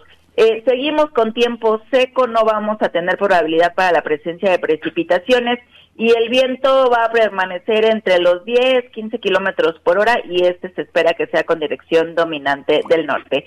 Eh, se le da el seguimiento a lo que es el Frente Frío número 26, sin embargo no se espera tengamos un descenso considerable en los siguientes días por este tipo de por este sistema frontal. Eh, ya se espera en los siguientes días lo que es la entrada de otros sistemas frontales y ese sí eh, estaría ocasionándonos eh, algún descenso de temperatura, principalmente al norte del país.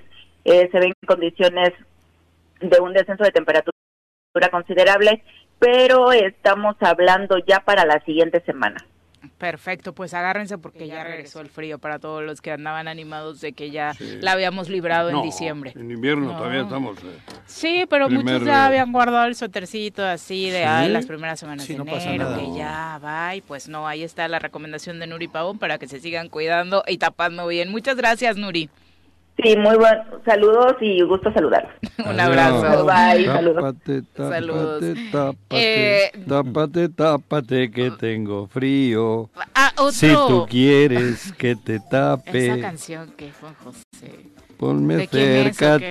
Tu ombligo. Ah, no, ese cabrón. Bueno. Sí, la oye. También un motociclista perdió la vida en Chipitlán, se estrelló en los muros de contención del Paso Lo Express. Es realmente Sí. una mañana Una moto. llena de Y anoche accidentes. un tráiler. Lo del me decía tráiler, Pepe, Joder. en ¿En Paloma de la? Paz, ¿no? En la Paloma de la Sí, Paz. Que tardaron prácticamente toda la madrugada En- en liberarlo. liberar esa, esa zona, ¿no? Manejen con mucha precaución, Sí, por favor. pero el ¿no? libramiento ¿no? es que manejen con precaución, por mucho que me digan. En meterse al- al- a la parte de dentro del libramiento es, jo, es como, puta, como aquella carrera de Ben Hur, ¿te acuerdas? Con los caballos. Y, ¿Sí vieron la película? Ah, creí que claro. hablabas del comercio ambulante. No, ese, ese es otro. Ese es de sí, nueva, nuevo qué, nueva madre. No, no, la película que los romanos con los carros, Se les y los- las púas, ¿no? Yo me, Las- sí, las púas en las las ruedas, llantas. cabrón, Ah. en las llantas. Es igual meterse a esa- al libramiento, güey. Qué, Sí, qué no, peligroso. vas ahí en el libramiento y dices, puta, a ver cuándo me dan por atrás, me dan por delante. O sea, siempre vas. Yo por lo menos esa sensación tengo, ¿no? Bueno, Terrible, ahí ya no, vas bueno, a desde que lo- No, yo no hablo de experiencia sexo, exótica. güey. Desde que lo construyeron No, no, no, hemos no, no, vivido con ese miedo, ¿no? Y el conteo de las personas que desafortunadamente han perdido la vida, muchas de ellas relacionadas con la mala eh, logística con la que se construyó, pues sin lugar a dudas. Tendría también que castigarse, ¿no? Es otro tema. Sí. O sea, donde Ahí se quedó. Esa obra dejó mucho, mucho Pero que desear. mientras no pongan límite de velocidad, pero no un letrero, que pongan la forma de que no pasemos más de 60 y punto. Es correcto. Pero Punto. Y que no entren los trailers. Bueno, el letrero está, Juanjo, pero hay No, el gente que letrero, lo por eso el agarra- letrero no sirve. Ay, ay, Pepe, el letrero. 60. No, Da topes. pánico, ¿no? ¿Cómo te rebas cuando te rebasan? Topes. Bueno. Eh, discúlpenme. Topes. No van no- a poner nunca No, ¿cómo topes en el paso por eso, pero, pero entonces no nos quejemos. ¿Qué No, otra forma tampoco es una tenemos idea los, lógica, los- tampoco los es una idea energúmenos? lógica. ¿Qué otra forma tenemos los energúmenos de que... Que alguien esté ahí parándolos y les haga multas. Ah, sí. No, Ni no podría así, pararte, sería, un, sería más complicado. Ni así, ahí no. Y la foto, la- el radar Fotomulta. con foto, tal, tampoco, no. Está cañón. Estamos mal. Bueno, que te peguen en el bolsillo, sí. Sí, Sí, duele, va, ¿eh? pero Sí se te olvida. Mm, sí Agarras el coche y le metes otra vez 120 por ahí. Bueno, ya y escucharon. los trailers esos que te pasan por al lado, no, no, no. No, no, reba- no. ir cerca de un tráiler en el Paso Express es de miedo, No, pero... no Miedo. cabes en el momento del rebase, en No. el carril donde vas en Claro. No, pero te agarren una curva, literal sientes por la Sí, velocidad que llevan que te, sí, se pues te, te viene digo que es como las carreras aquellas de Ben Hur en el caballo, Y cabrón. mira, están poniendo ahorita alumbrado público en todo ello. Yo creo que debieron haber mejorado el diseño. Está bien el Pero tema ¿cómo, lo, cómo lo, lo- lo arregla? Pues está mal diseñada y ¿Mal? está costando muchas vidas. Pero además han puesto, cada dos metros han puesto una farola. Sí. Ah, es increíble. Sí, sí, a sí, mí me parece una burrada. Ahora solo prenden cada... Una sí y una no. Hay una norma para ello, Juanjo, y las lámparas que están poniendo no cumplen con la ca- el número de lúmenes que son para ese tipo de distribuidor. Ya presentaremos con ustedes un, un informe Ah. de lo que están haciendo ahí. Tienes toda la razón. Sí, hay una- Donde ya una pusieron cosa las rara. lámparas, no alumbra, parecen No. velitas. Sí, alumbran solamente en los carriles centrales, Sí. no da para los... Y hay normatividad para Es avenidas que de es ese día. desde que de sacaron esa- estas LEDs o esa madre, cabrón. Ya todo quieren resolver con Sí, eso, con sí, que LEDs. cumpla precisamente con las Y creo medidas que son necesarias, solares, ¿no, Pepe? Este, ¿Eh? No lo he visto, nada más las pasé en la Creo noche y no las sé. vi muy Me deficiente parece el que son alumbrado. solares, sí. Que no sirven para nada.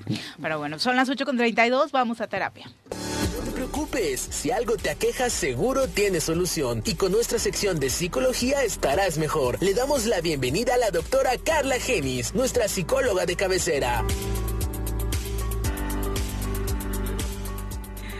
¿Cómo te va, Carla? Muy buenos días. Hola, buenos días a todos. Hola. Muy bien, nuestra terapeuta de cabecera, psicóloga Carla Con Gemis, este frío el cerebro que anda mejor o peor. El cerebro es el cerebro, con Ah. frío o calor. ¿Ah, sí? ¿Hay un mito en torno a que la depresión crece con este tipo de clima? Sí, tiene, tiene que ver con el- las actividades que te restringen mucho el clima, ¿no? Que estás más encerradito. El encierro, que te paraliza un poco más. A mí al que no revés. tienes- ¿Te Bueno, habrá el quien, frío? Sí. habrá quien le guste, ¿no? Mm. El clima Por frío. eso, a mí me encanta. Pero es una regla general. Recuerda que Claro. no podemos decir que Pero a todos le- los no, va a pasar claro, exactamente A ver, a lo ver, mismo. a ver, a ver. Claro. Pero han hablado ustedes del cerebro. Sí. Sí. ¿El cerebro con los- el frío se apendeja? ¿O qué? No, eh, perdón. La depresión crece, los suicidios crecen en esta temporada. Se conjugan Sí. muchas cosas, el cierre Exacto, de son año, muchos el factores, invierno está... aclárame eso porque yo Pues no. el invierno pega en un periodo de año donde la gente está cerrando ciclos y al parecer Ah, bueno, eso pero pega no por el frío. ¿Sí?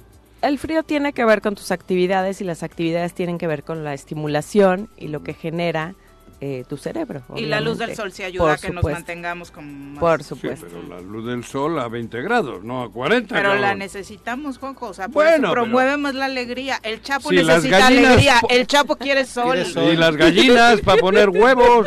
Ahí está, mira. El Chapo está Es deprimido vida, porque no lo vida. sacan al sol. Yo a las gallinas les veo, cabrón. Si no, si están a la sombra no ponen. Si Necesitan la claridad, la luz del sol. ¿Ya sabías eso? ¿No? Pues para que sepas, cabrón. Por eso, Por eso les ponen las lucecitas. Los sí, están poni- las Exacto. mosquean, las creen que al Chapo igual le podrían hacer eso. No, ya. Ponerle Su etapa reproductiva creo ponerle que en no es lo importante ahora Ponerle en un mismo. gallinero con las gallinas, cabrón. Pero bueno, creo que no es el tema, Carla. No. Muy buenos días. No, hoy vamos a hablar un poquito de esta controversial polémica que vemos en redes, que todo el mundo trae este asunto de, de la cantante, ¿no? Shakira y todo lo que tiene que ver con la infidelidad. Me parece un tema muy de moda que valdría la pena tocar porque la infidelidad, la infidelidad tiene mucho más allá. La infidelidad tiene que ver desde nuestra formación, desde nuestra estructura psíquica, desde el núcleo familiar en el cual nos desarrollamos. Tiene mucho que ver con el deseo, obviamente, tiene mucho que ver con la carencia. Nosotros cuando nos enamoramos o cuando depositamos, ¿no? Nosotros terapéuticamente decimos, eh, ponemos una carga libidinal o energética o de deseo en un otro, en un objeto.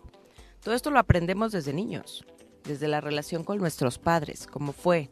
Fue amorosa, fue sobreprotectora, fue restringida, eh, fue machista, fue... Todo esto tiene mucho que ver con cómo vamos a ser nosotros en nuestras relaciones interpersonales, cómo podemos contener, eh, reprimir, eh, eh, trabajar o vivir nuestros deseos.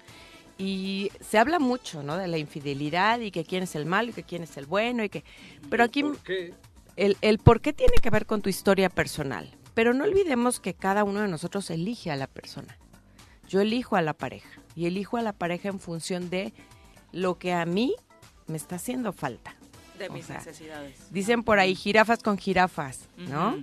Cuando hay una carencia, ¿no? Hay muchas veces que escuchamos que, que le preguntas Sí, pero si a una un amiga, camello luego. le preguntan a una Te amiga, salió, bueno, ¿no? ¿Qué le ves al de enfrente, no? Todas podemos decir, es que ¿cómo crees que le ves? Y es Claro. y la persona te dice, es que no sé, tiene un algo que no sé qué, qué, qué, sé. bueno, ese no sé qué, qué, qué sé yo, es el enganche inconsciente que tienen nuestras personalidades. Nosotros nos enganchamos a partir de nuestra propia estructura. Y yo no te voy a decir de manera consciente, es que se ve que esa persona me va a maltratar, me va a gritar, me va a traicionar. No lo puedo decir porque además es algo a nivel inconsciente pero es algo que me seduce, que me engancha, que me atrae. ¿Por qué? Porque este es mi patrón de relaciones objetales que aprendí desde muy pequeño. De unas y de otros.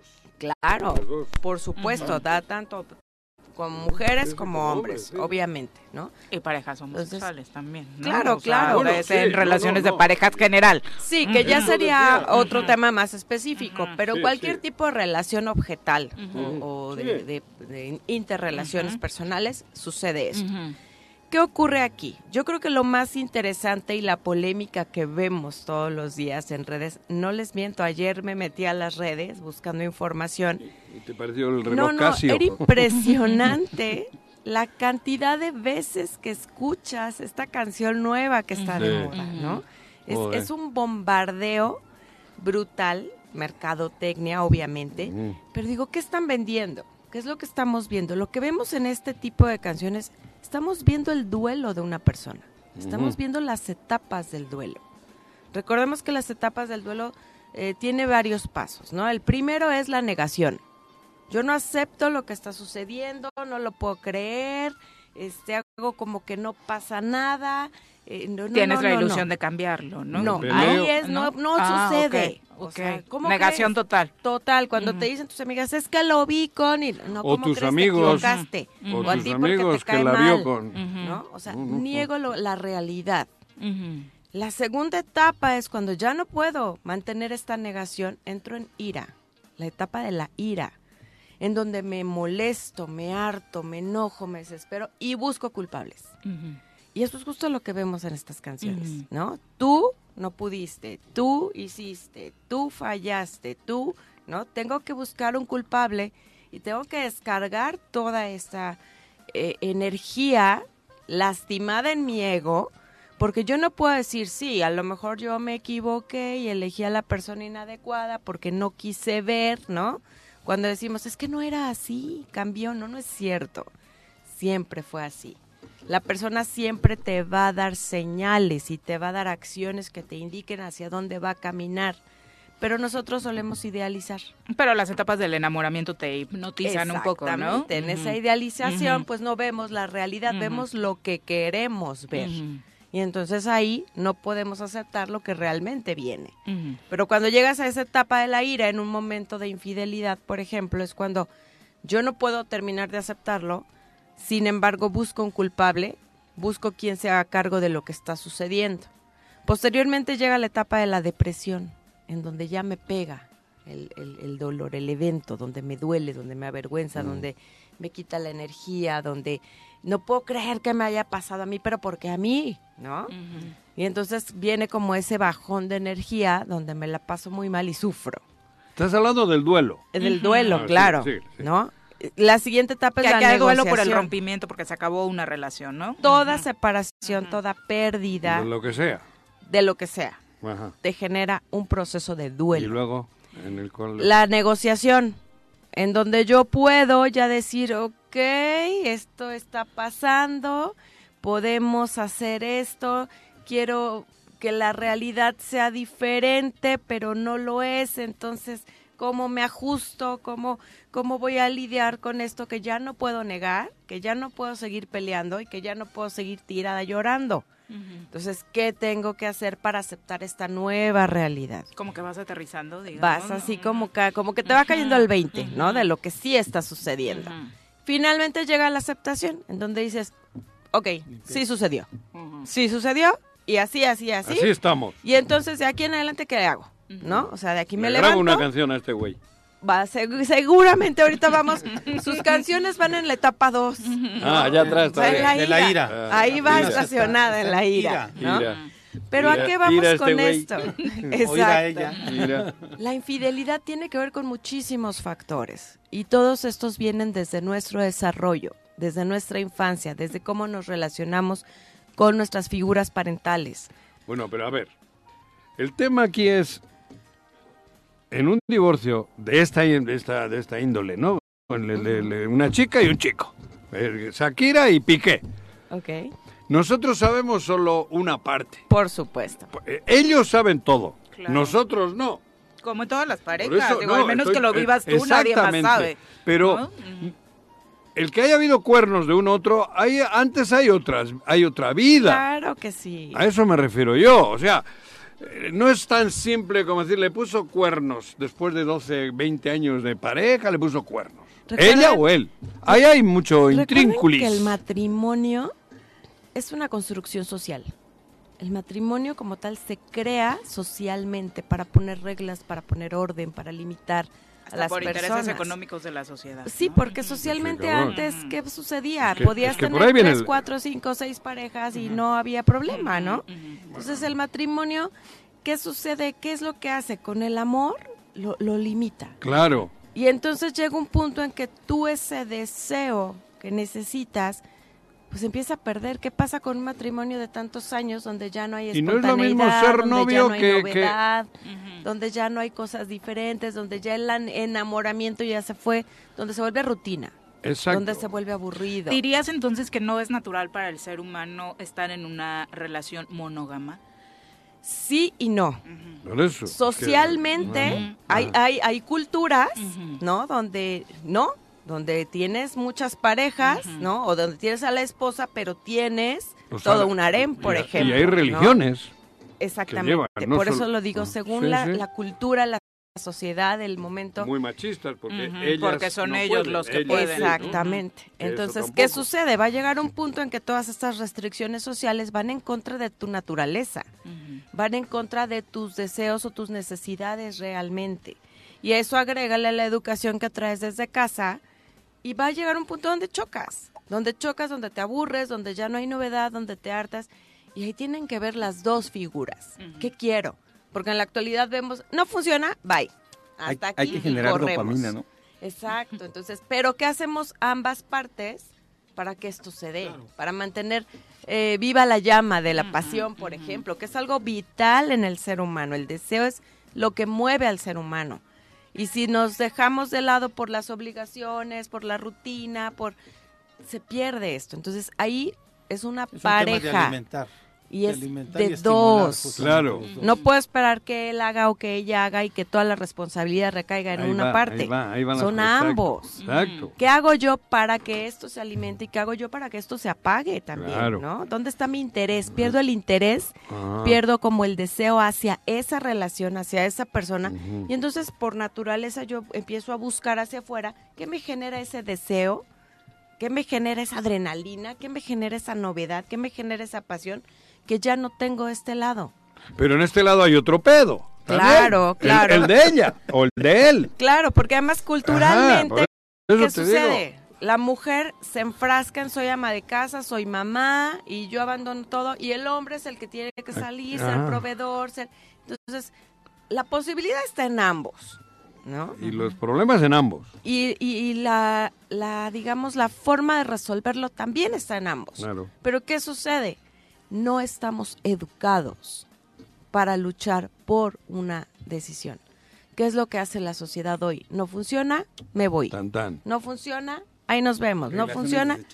Y, exacto. Y tú tienes la culpa y ves parejas de años de novios y matrimonios de dos meses. ¿no? ¿Qué exacto. pasó?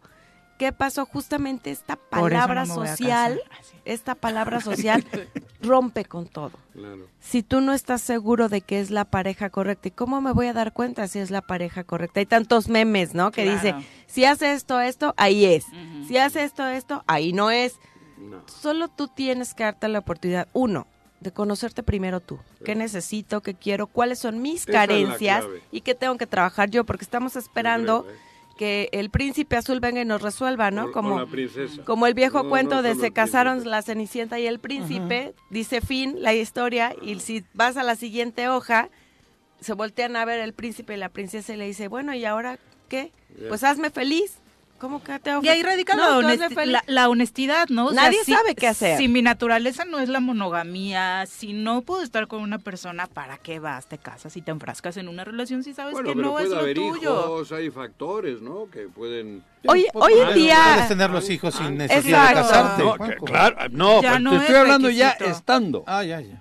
Claro, joder, si yo estoy de acuerdo en eso. Pero además, fíjate Pero que eso que acabas de decir es muy curioso. Hay muchas parejas que se mantienen unidas en un Por nivel de error. sufrimiento brutal Claro. y hacen Es- sufrir a los es- hijos. Es que he dicho por eso, porque y no justifican, está estoy aquí por mis hijos. Claro. No por Dios, por No. ellos no estés. Exacto. Por ellos busco A una vida sana, de mejor El calidad es- es mental. totalmente de acuerdo. Y entonces, ¿qué hago? Le echo la responsabilidad a ellos de mi sufrimiento. Claro. Y que, pobre- que Y carga entonces- tan enorme, y- ¿no? y Mis así hijos se quedan van en criando. Y luego de Y mayores... al rato ya divorciados, se siguen hablando, ah, por los hijos. Y se no, genera una pero el relación problema es que tus hijos luego empiezan su ciclo y van a vivir cosas peores o iguales que las que tú estás viviendo por la mala, ¿no? Claro, porque Por las acuérdense que mal. las conductas son aprendidas. Claro, Y entonces, ¿cuáles son los modelos y las opciones que les estamos dando? eso. Lo ideal sería conócete primero. Trabaja tú tus propias carencias, tú tus propios demonios, Claro.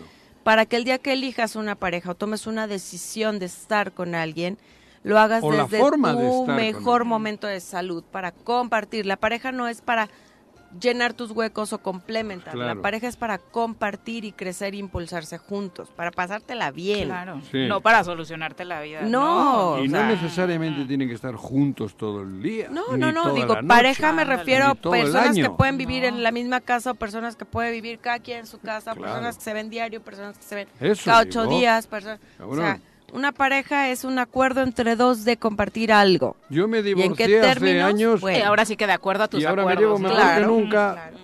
por- porque está a 12 Ay, porque kilómetros. ella te tiene muy lejos, ella Claro. es muy feliz. No, ella es muy feliz del otro lado del charco. O sea, Sí. la vida, ¿no? Sí, y justamente por eso está tan de moda este tema, ¿no? ¿Por qué? Porque Sí. todos vivimos duelos inconclusos. Sin duda. Y entonces nos enganchamos, nos identificamos. Hubo algo de este tema que nos tocó, A ¿no? todos Ujú. nos ha tocado vivir un duelo, una pérdida, una situación similar. Y entonces eso, como no la trabajamos, dense cuenta cómo estamos como sociedad, no la trabajamos y entonces se vuelve un boom, porque Claro. me identifico, porque estoy en ese proceso, estamos ira. hablando Estamos en la que ira, no todo el mundo. O incluso gente que, exacto, gente que hace muchos años, hace muchos años pasó por eso y que se siente súper proyectada con la canción, ¿no? Y, y qué Así mal es. que no se hizo el proceso y que siguen en el segundo paso, que, que ¿Cuál- cuál es el tercero? duelo, ¿no? El tercero es la, La depresión. Uy, vamos a ver qué rola saca. Oye, Exacto, eh, eh, exacto. eso se hacía antes en lo Es privado. un hoy en disco, lo es un disco. Sí, a ver exacto. si- a bueno, ver si nos porque le saca son él ahora. públicas. Oye, le, le voy a decir que haga una canción que Lo más que se le ocurrió es ponerse un eh, reloj chafa. Dejaste este martel y te fuiste con ese pulque y a ver si el pulque se posiciona. ¿No? Con la mercadotecnia. Muchas gracias. O veías, gracias eh. Televisa y ahora estás en el choro matutino. Ahí está. Sería al revés. Gracias, Eh. ¿Dónde te encuentra nuestro público? El celular triple siete, otra vez siete, ochenta y siete, tre- Ay, ya se me olvidó mi teléfono. Triple siete, ochenta y seis, treinta y seis. Triple siete siete. Triple siete, siete, ochenta y siete, ochenta y seis, treinta y seis. Perfecto. Y el consultorio está en la colonia Jacarandas, calle Tulipanes número 7. Cuando gusten ahí podemos trabajar todos esos duelos inconclusos para ¿Me que no anden haciendo shows. Que no anden haciendo shows fuera del encuadre terapéutico, no es sano, no es Ándale, bueno. no No, hay que dar, dice- dicen por ahí, exponiendo los trapitos al sol. La ropa sucia se lava en casa. Ándale, ándale. Habla de una figura pública, ¿no? Y a eso se ha dedicado toda su vida. O sea, Exactamente. con Ajá. ella es otro Ajá. rollo. Eh, con ella, Sí, pero con no ella es todos, no Sí, todos somos claro. eso. Y ganando mucho Gracias. dinero Sí. sacando los Gracias a ustedes, excelente inicio de semana. 8 con 50, vamos a nuestra clase de arquitectura. Llegando desde la arquitectura romana, pasando por los griegos y desde las creaciones de Barragán, Juan O'Gorman, Mario Pano, Ricardo Legorreta, Agustín Hernández, Teodoro González de León, sin dejar atrás el Taj Mahal, el Coliseo Romano, la Torre de La Mezquita Al Araham, la Estatua de la Libertad, Machu Picchu, la Mezquita de Córdoba, el Muro de los Lamentos, la Torre Eiffel, la Ópera de Sydney. Para conocer la historia detrás de las estructuras arquitectónicas, llega con ustedes el arquitecto Enrique Rodríguez Escudero en el Choro Matutino.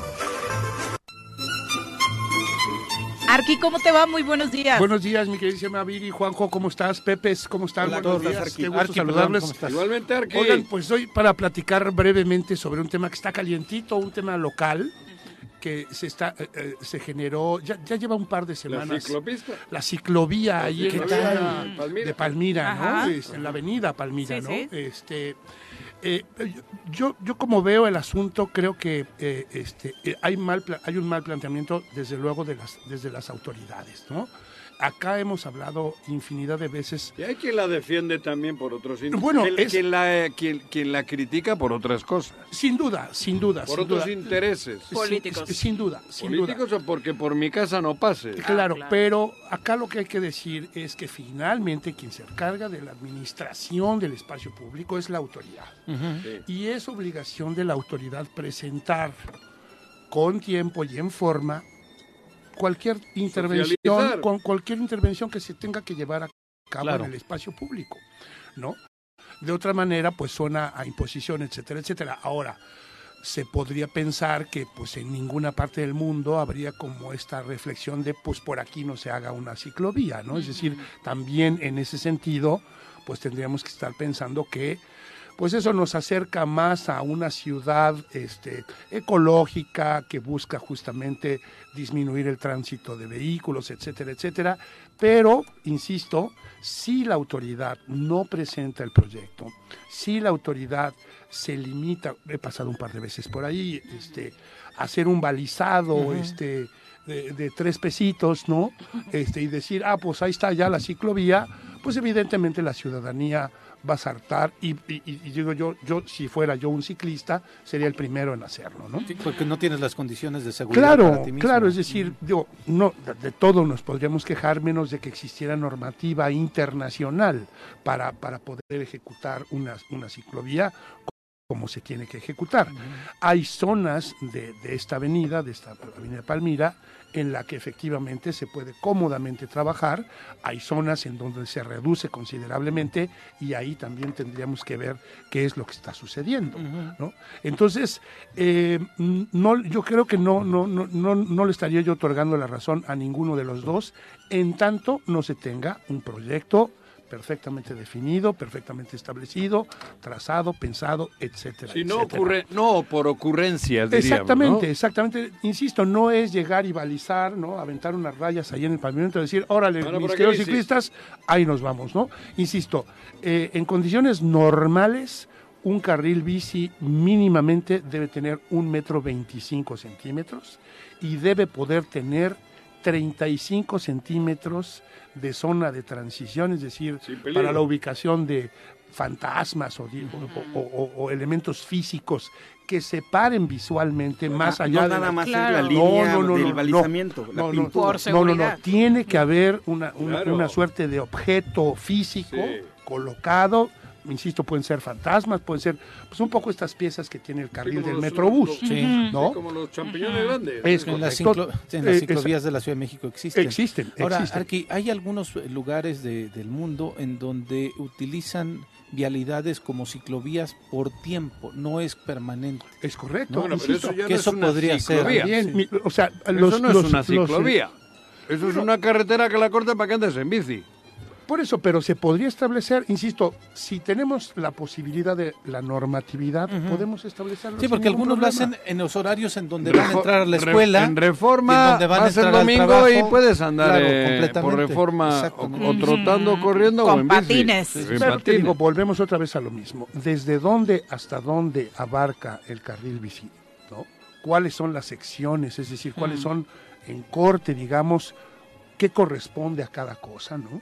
Hay zonas, por ejemplo, de esta avenida en donde incluso la, la, este, la ciclovía podría ir a la banqueta. Al arroyo. A la banqueta, es decir, montarla a la banqueta para que protejamos Pero esas muchísimo banquetas, más. Claro, habría que Se nos fue un auto a un hoyo en una de esas banquetas. digo, habría, habría que Sí. habría que habría que ver efectivamente el proyecto de las banquetas. Por eso te digo, hagamos una ciclovía, pintemos una raya y digamos a los Y hacer, y hacer el dibujo de una bicicleta. Sí, sí, sí. El render famoso, El ¿no? famoso render, ¿no? Bueno, que en este caso ni render hay, ¿no? que es toda- está todavía peor. Entonces, por un lado... Pero se- tampoco es no a la ciclovía.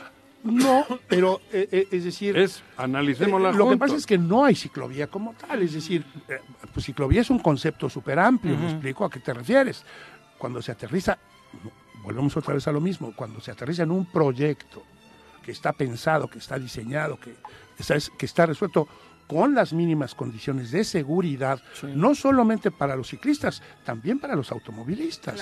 Sabemos, hemos escuchado, este país tiene un severo problema de cultura Vial. eh, eh, vial y civil en términos generales, ¿no? Ciclistas y automovilistas no, No se respe- tragan, no se no, tragan. no- no se respetan eh, eh, en condiciones normales. Entonces, pues esto podría convertirse efectivamente en un problema eh, incluso de, pues, de seguridad. riesgo de vidas de, de- de- de personas, ¿no? Claro. ¿no? Entonces ahí el llamado es a la autoridad para que efectivamente nos presente a todos, porque eventualmente todos podríamos estar utilizando Claro. este, este, este medio. Nadie, yo creo que nadie podría estar en contra de esto, del uso de bicicletas, de desen- desincentivar el uso de los automóviles. Este, digo, acá recordar, por ejemplo, que Holanda es un país que está alcanzando clas- casi, casi el 90% del uso de la bicicleta. Pero también Holanda es. Claro, para La- bueno, pero pero bueno, digo, mira, la geografía, digo, sí, ¿no? pero ahí- Bélgica, ahí, volvemos yo otra vez a lo bici. mismo, que eh, esta avenida Palmira es de las Planita. pocas De las pocas. que tiene, Que tiene. pues más o menos Sí, cualquiera creo que podría andar en, las subiditas y bajaditas. Entonces, de un buen tramo de la colonia te podrías llegar hasta el centro histórico Sí. Claro. en la bici sin mayor Sí. problema. Eso está muy bien, Sí. pensando en la gente que no tiene los recursos para pagar una ruta. o que etcétera, tiene etcétera. Deja el coche en casa Sí, y no saca duda, a joder duda. a los demás. Claro, Una bici...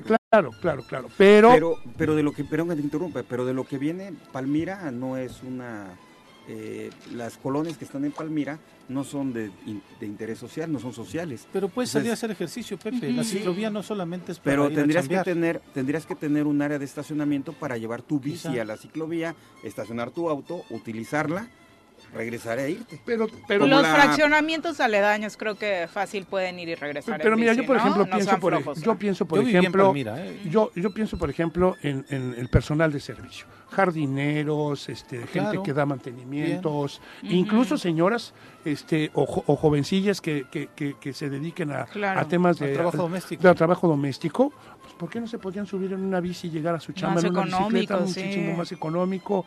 En fin, creo que tiene muchas bondades el, el- el tema de la bicicleta, pero otra vez, sin proyecto, pues está cañón. ¿Sabes que la- dónde tendríamos que explorar temas de bicicletas? En la zona sur del estado.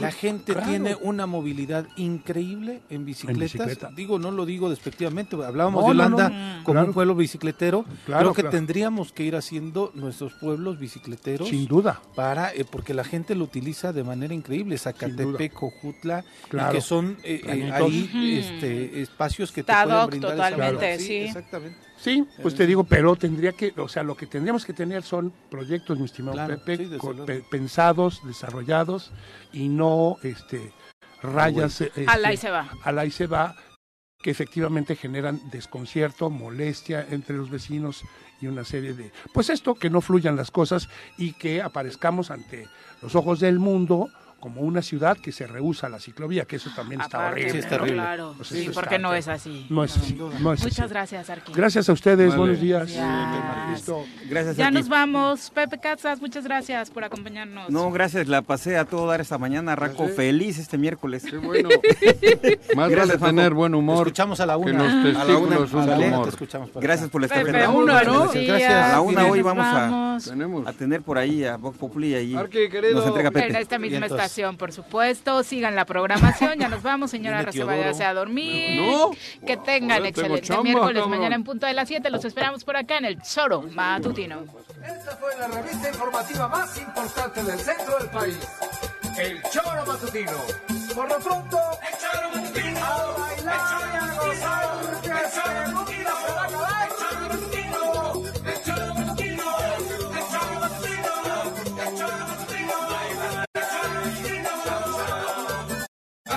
Bájale que bájale.